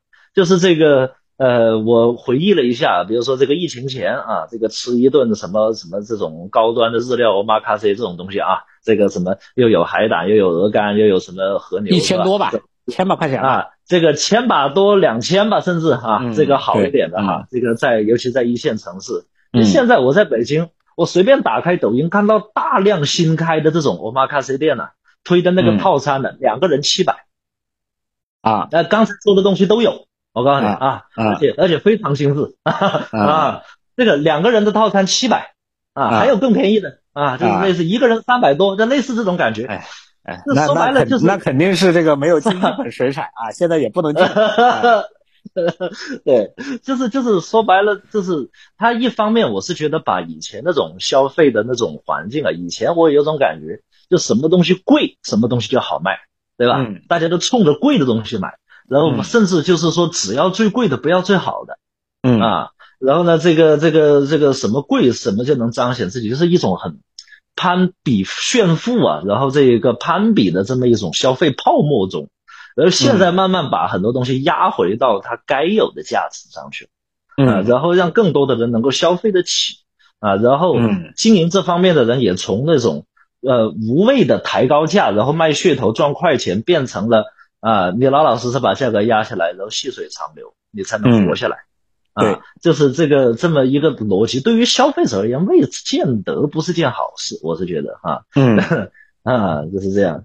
嗯，行，呃，那我们这个这个话题就先聊到这儿。好，好，那我们接下来就说一下这个，呃，要不要不我们说一下这个南昌舰这个事儿吧？啊，这个网上 传的沸沸扬扬啊，说什么这个美美军啊，这个说是什么，说是 F 三十五是 F 二十二什么俯冲投弹是吧？啊。然后怎么这个太悬了，这个这个这个有点太悬。可是我大家还是要相信官方的这个我们的官方报道啊，官方报道里只提到了拉大与敌舰距离。嗯嗯，就是说白了，人家是这是其实挺其实是个很强，这其实是个很强的故事啊。对，就是其实号称你这个不是级啊什么啊，对这个这个老马两千五哎，发动机功率大啊，怎么航速高？你怎么不敢追上我呀？啊啊！我我，你那，你你这个超过十节以上以后航速，你能持续几天？你你还你你要是赶上我的话，你现你还回不回去了？嗯，我们这个大船就是比你好，哎，哎呀，我我我我们船大，我们油多，哎，我们就是可以高速跑。你有你有你有本事来追呀？啊！哎呀，那我我我这么说吧，就是双方肯定是斗智斗勇了一段时间。而且这个斗智斗勇啊，不只是在双双方飙船啊，不是单纯的飙车，也包括了其他的各种这个对抗的形式啊，也包括了水上水下可能都有，呃，是吧？空中、水上、水下。这么说吧，有我只能说叫做有一些高科技的部分。嗯啊，这个我我只啊，对，在反正反正就是有些高科技的部分，而这个高科技的部分这个高科技的部分呢，又和这个和前两天。和现在网上传的另一个沸沸扬扬说这个把气象雷达给干扰了这个事，又也是没什么关系的。啊，这个这个水水水平面海平面上的东西发送的那个发射的电波，那个其实不会影响到那么远的距离的。嗯嗯，哎呀，反正反正就是我我的理解啊，叫做强瘪确实很强瘪，但是呢，这个跟网上的传的那种不太一样，因因为有可能就是。这种就是高科技的这种这种对抗啊，这种高技术的对抗啊，它有可能双边就感觉跟你坐在网吧里和我坐在网吧里一样，就是有可能最终你就打出了鸡鸡，然后我就赢了，对吧？呃，就是你不会说我们两个人打的头破血流，这个对吧？就是就是就是这种这种电子对抗电子的这个玩法呀，玩到最后就是有一方把一关机，我不理你了。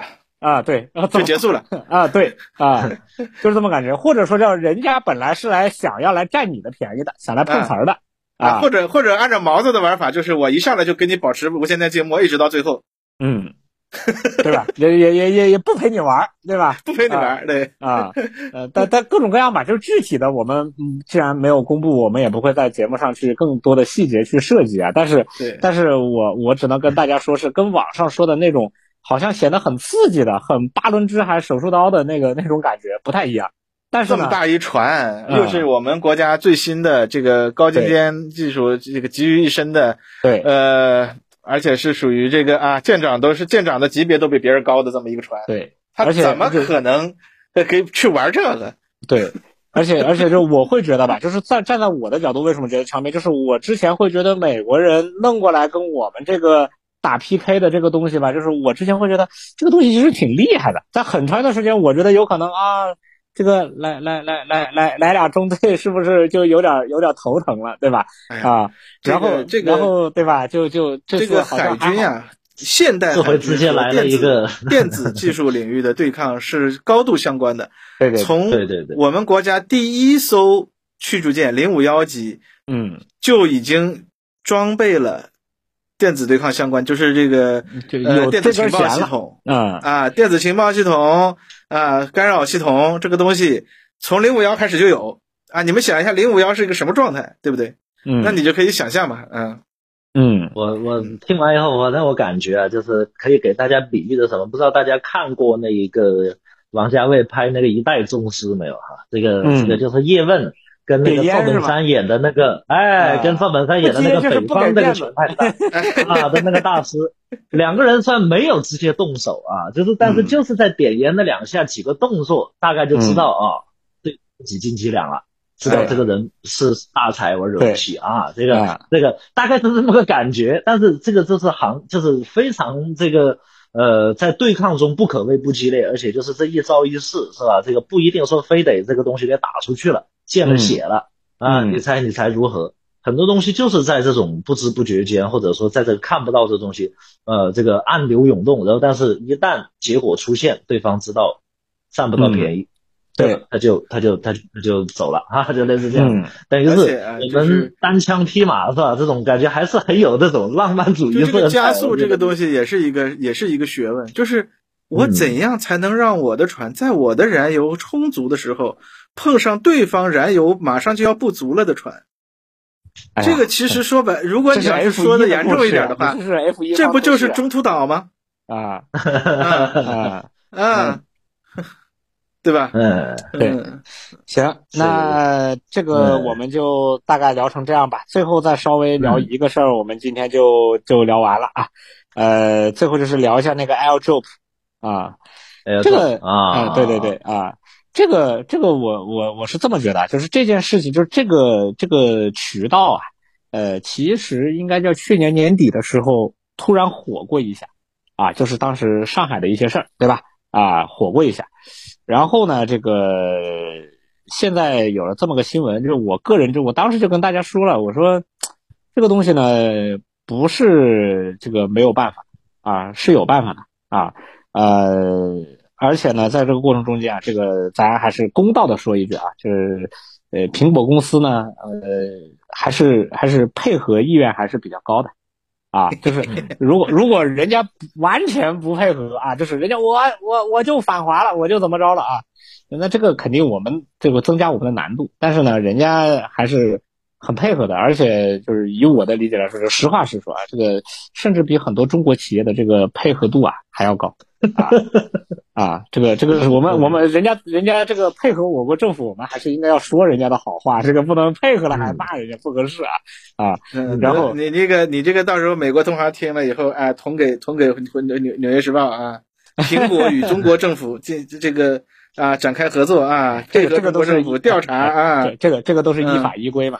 就是叫 我们是走了全套司法流程的呀，我们又不是偷偷摸摸。说白了，你在哪里做生意，你就应该遵守哪个地方的法律法规，对吧？这个是对的啊。我们我们就举个同样例子，中国的设备、中国的产品到卖到美国去了，你要不要遵守美国的法律啊？如果美国真拿着法院的这个文书来了。要求你什么？你你说我就不啊？那这个不太也不太行啊。实话实说，这个这个这个肯定也会有问题。咱们有些本土企业对咱在咱们自己国内可是敢这么干的，是吧？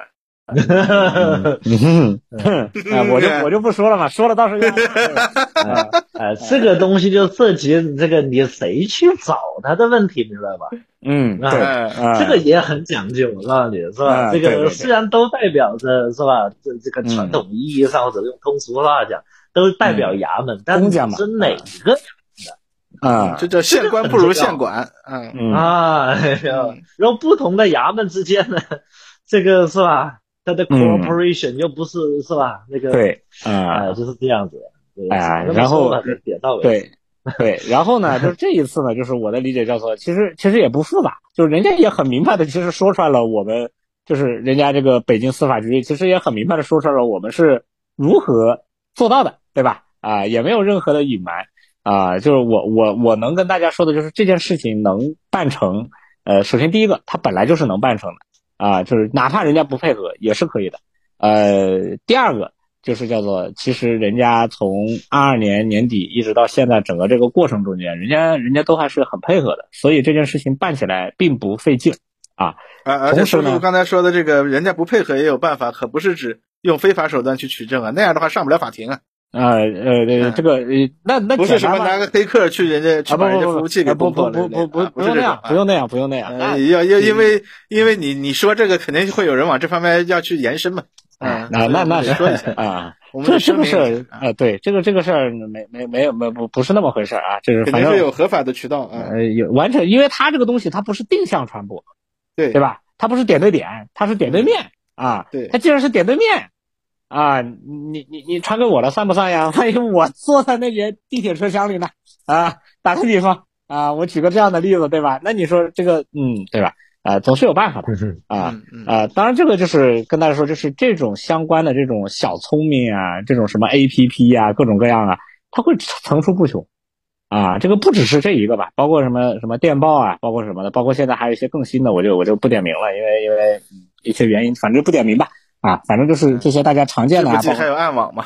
嗯啊，对，啊，其实暗网也没有什么稀奇嘛，就是其实就是加密网络啊，这个东西，呃，你说是加密网络，那你既然是加密网络，那就可以破解，是吧？我我的理解是叫做这个所谓的加密，很很多东西其实是在法律框架下，但是对，但是你真把我憋急了，那是另外一回事，对吧？啊，但是但是在法律框架下。就也是也是有很多办法的，所以实际上面，我个人是觉得这种小聪明啊，这种所谓的叫做以为自己保持了某种技术领先，我觉得其实其实是比较比较可笑的。哎，这个与其说是叫做技术领先，不如说是某种利用了这个，嗯，对就是视觉，就是你的盲区嘛，嗯，你的你的视角盲区嘛，就好像上次我们说到的那个，你在游戏里面拿枪在墙上打个字儿，啊，那种那种那种搞法，这个。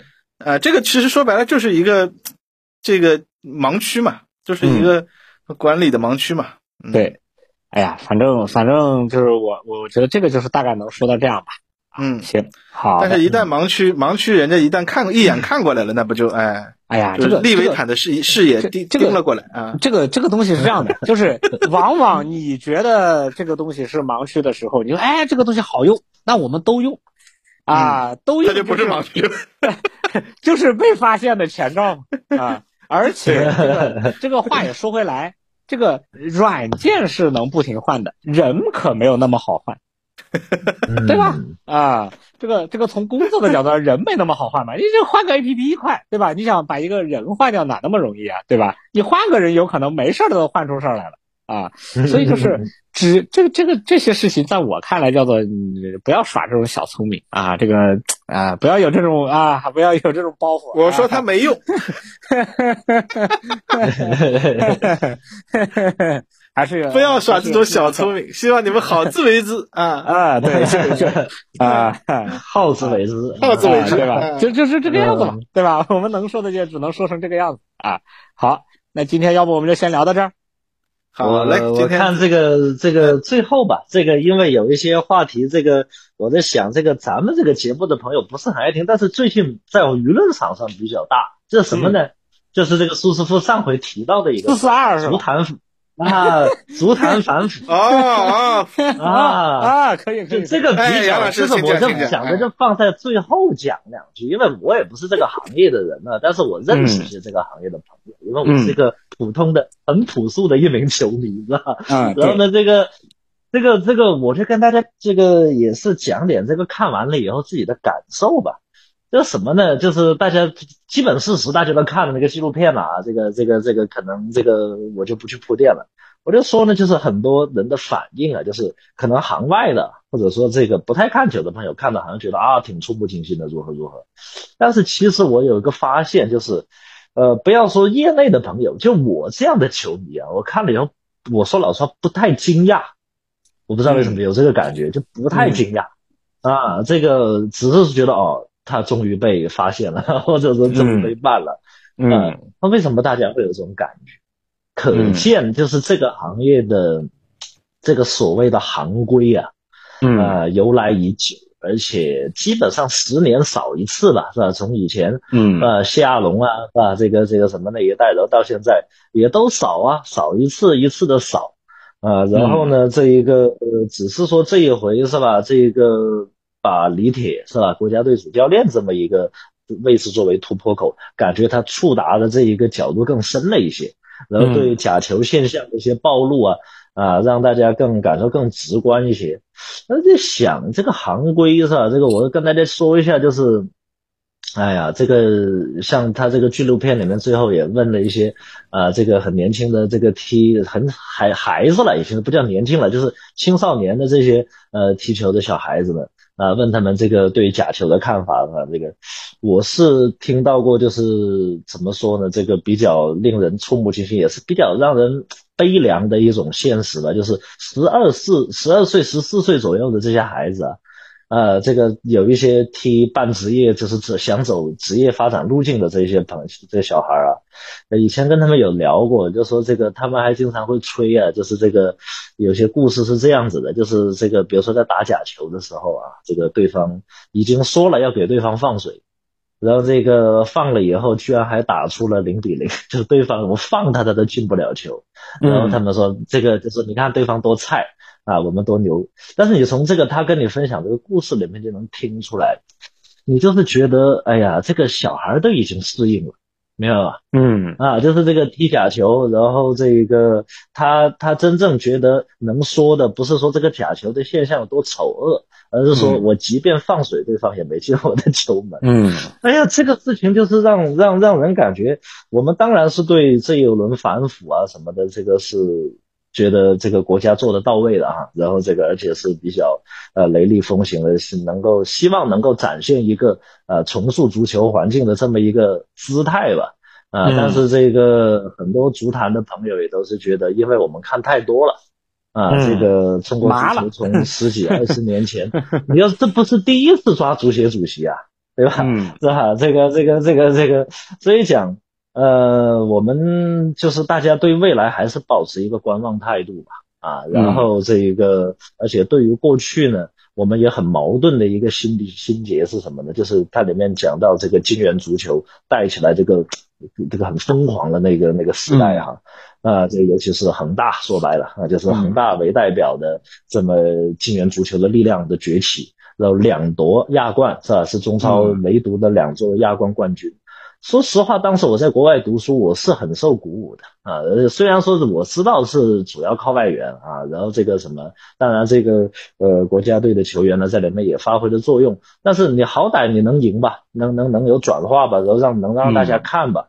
结果到头来，金元足球它的结局是这样，嗯啊，那么等于是否定了这一条路了，相当于是。而真正的金元该投在什么地方呢？说句实话，就投在了其实有点违背市场的这个呃天性的一个方向，就是青训。啊，他希望就是这个纪录片拍完了，我看完以后，他希望你们这些有钱的啊，想着从里面真正为中国足球做事的，你们该把钱往青训上面砸，而且要久久为功啊，这个这个不要功成必须在我啊，这个这个要用这样的思维去做。但是这个东西啊。哎呀，有点这个和市场的这个规律有点、有点、有点不太、不太、不太符合。那怎么推是吧？怎么能够让这个、这个、这个、这个、这个金元心甘情愿的把这个钱放在这个久久为功的青训上面去，而不是说呃攻击力像华夏幸福他们那样是吧？砸我一年必须冲超，两年夺亚冠什么必须这样子，那就那只能靠什么？那只能靠买了，对吧？一路买过去了。是吧？嗯，这个这个这个这个买过去了以后，我要是能转化成更大的商业利益，我才能挣钱嘛，我才能对我有利益嘛。呃，等于是现在等于是否定了过去的那一个那个一种模式了。啊，接下来就看吧，看这个青训国家到底怎么抓吧。我我是觉得，我只能是这么，我我我我我我作为一个外行啊，就是纯纯这个叫做就是就是要结果的这种心理来看啊，嗯，这个。确实，杨老师说的这个，我我也感觉有难度。为什么呢？就是如果在经济这个特别大家蓬勃的那种感觉的时候啊，这个事儿呢也不见得不行。为什么呢？就是青训不挣钱可以买一送一呀。对吧？这个这个这是可以规划，可以聊嘛？对对，我我就这么说吧，就是哪怕你就是就是我投钱做这个行业，但是由于你做了这个，我能不能这个配套的做点别的别的事儿挣钱养这个事儿？嗯，对吧？这个这个不是不能聊啊，这也是没什么不能聊的呀，对吧？啊，嗯，那那那呃，但是现在就是叫做好像不太好找这么一个买一送一的这么个事儿。对吧？就不太好找啊。这个这个，我们现在先找着一啊，你别别别先找着那个了，对吧？啊，这个这个是第一啊。呃，第二个就是我个人感觉是什么呢？就是，嗯，当然这个这个这个反腐就是在我看来叫做那那就是叫做众望所归嘛，对吧？啊，这个从上到下大家都觉得这个事儿那不管不行了，对吧？啊，但是从另一个角度来说，叫做。呃，我们是希望国足变成这个全世界足球的这个联结榜的世界大力神杯冠军吗？好像，好像，这这当然，如果你是，我觉得也很好。但是有可能我们更想要的是叫做你能不能拿大力神杯嘛？啊，我们或者退一步，你能不能进决赛圈？啊，这个三十二呃，这个三十二支队伍你能不能进吧？啊，对吧？这个有可能是主业，对吧？很廉洁，是这件主业的一个配套。啊，在这个行业来看，就是就是，我觉得是是这样啊。这里这我补充一句哈，就是这个这个能拿大力神杯冠军的这一些队啊，或者说这个能够最终冲进四强的这一些啊，嗯，他当然有场外因素，但是他有个基本的条件，实力够，水平，你的实力真的得够，你才有资格去说那个场外的事儿啊。对，就是我想要踢成什么样，就能踢成什么样啊。我要我要且这个得了老板。呃，这个一个是配合，二个是就是说大家也不是傻子，就你假到一定程度，你是砸砸自己买卖。对，然后呢，这个对得好看，而且得让大家感受到，就是说，因为球迷啊，说句实话，这个东西为什么？就我我跟一些非球迷的朋友聊，比如说这个 CCTV 的韩鹏老师，他都不太搞得懂，足球踢得那么烂，为什么还能摊得到这么多的钱？这个足球的这个这个这个行业的特色就在这里，他来看的人多。啊，你挡不住他来看的人多，这真正花钱的买球票的，我就还不说周边那些带动的其他的商业价值，就是光看票，他卖的都比其他任何一种体育项目要卖的多吧？哎呀，啊，我我我我就我就这么说句话吧，这个这个叫，然后这么多人你都得骗把他给哄哄掉，这不是很容易的吧？嗯，对吧？啊，我我我我我就举个这样的例子吧，那。呃，有可能都想象不到的，打比方什么打个什么牌，下个什么棋，钓个什么鱼，啊，那那也是很大的产业哦，啊，可不要觉得好像，对吧？啊，我我我我那是在某一个圈层或者说某一个领域，它可以这样啊，就要是世界性的，就只有只有这一个。对 啊，反正反正我只能我只能把话点成这样，对吧？啊，你一说打个什么牌，我就一哆嗦。我告诉你，他妈的，你这打个什么牌，下个什么棋，是吧？钓个什么鱼，对吧？这种事情啊啊，对对，这个其实这个啊，而且而且而且就是就是我之前特别有印象，好像是意意意大利的足球联赛吧，好像是之前出了那个假球的弊案嘛，啊，贪腐的弊案，很多年前了啊，很多年前嘛。但是，但是我还是就跟杨老师想法是一样的，就是，呃，我们其实需要就是需要的是反腐了之后，你水平能上去，对对吧？我们不是让这个，我们也没准备这个这个很自豪的说，我们的国足是全世界最廉洁的国足，我们很自豪。这个这个其实听上去会很很怪，对吧？因为足球这个东西吧，就是一个，这怎么说呢？一个实力强的这个。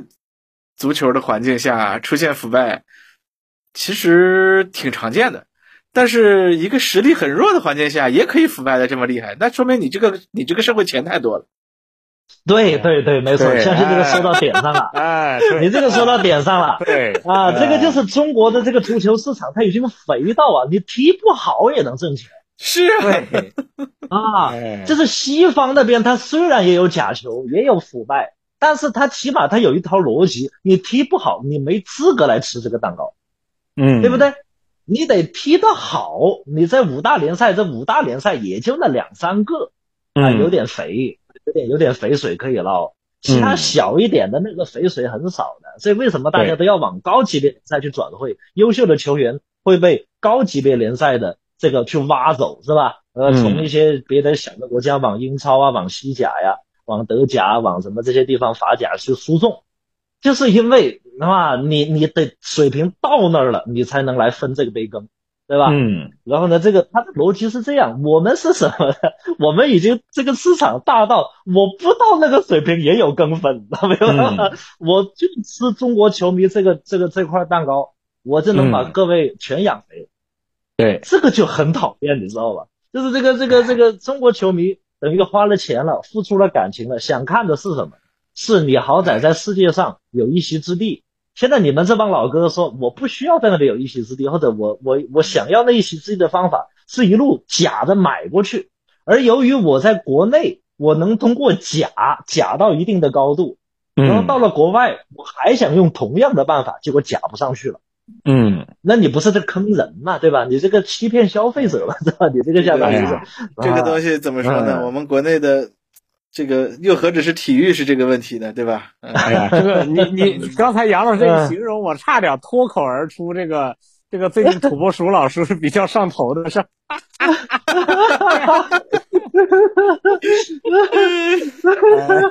哎呀，这个这个这个是不能，这这这这这种东西聊着容易出问题，我跟你说啊。告诉你这样不好啊，这个。啊，这个不能瞎聊，这个没聊好，这个啊，这个就变成了就是什么？我可是沙飞将，这个啊，这个不能瞎说啊。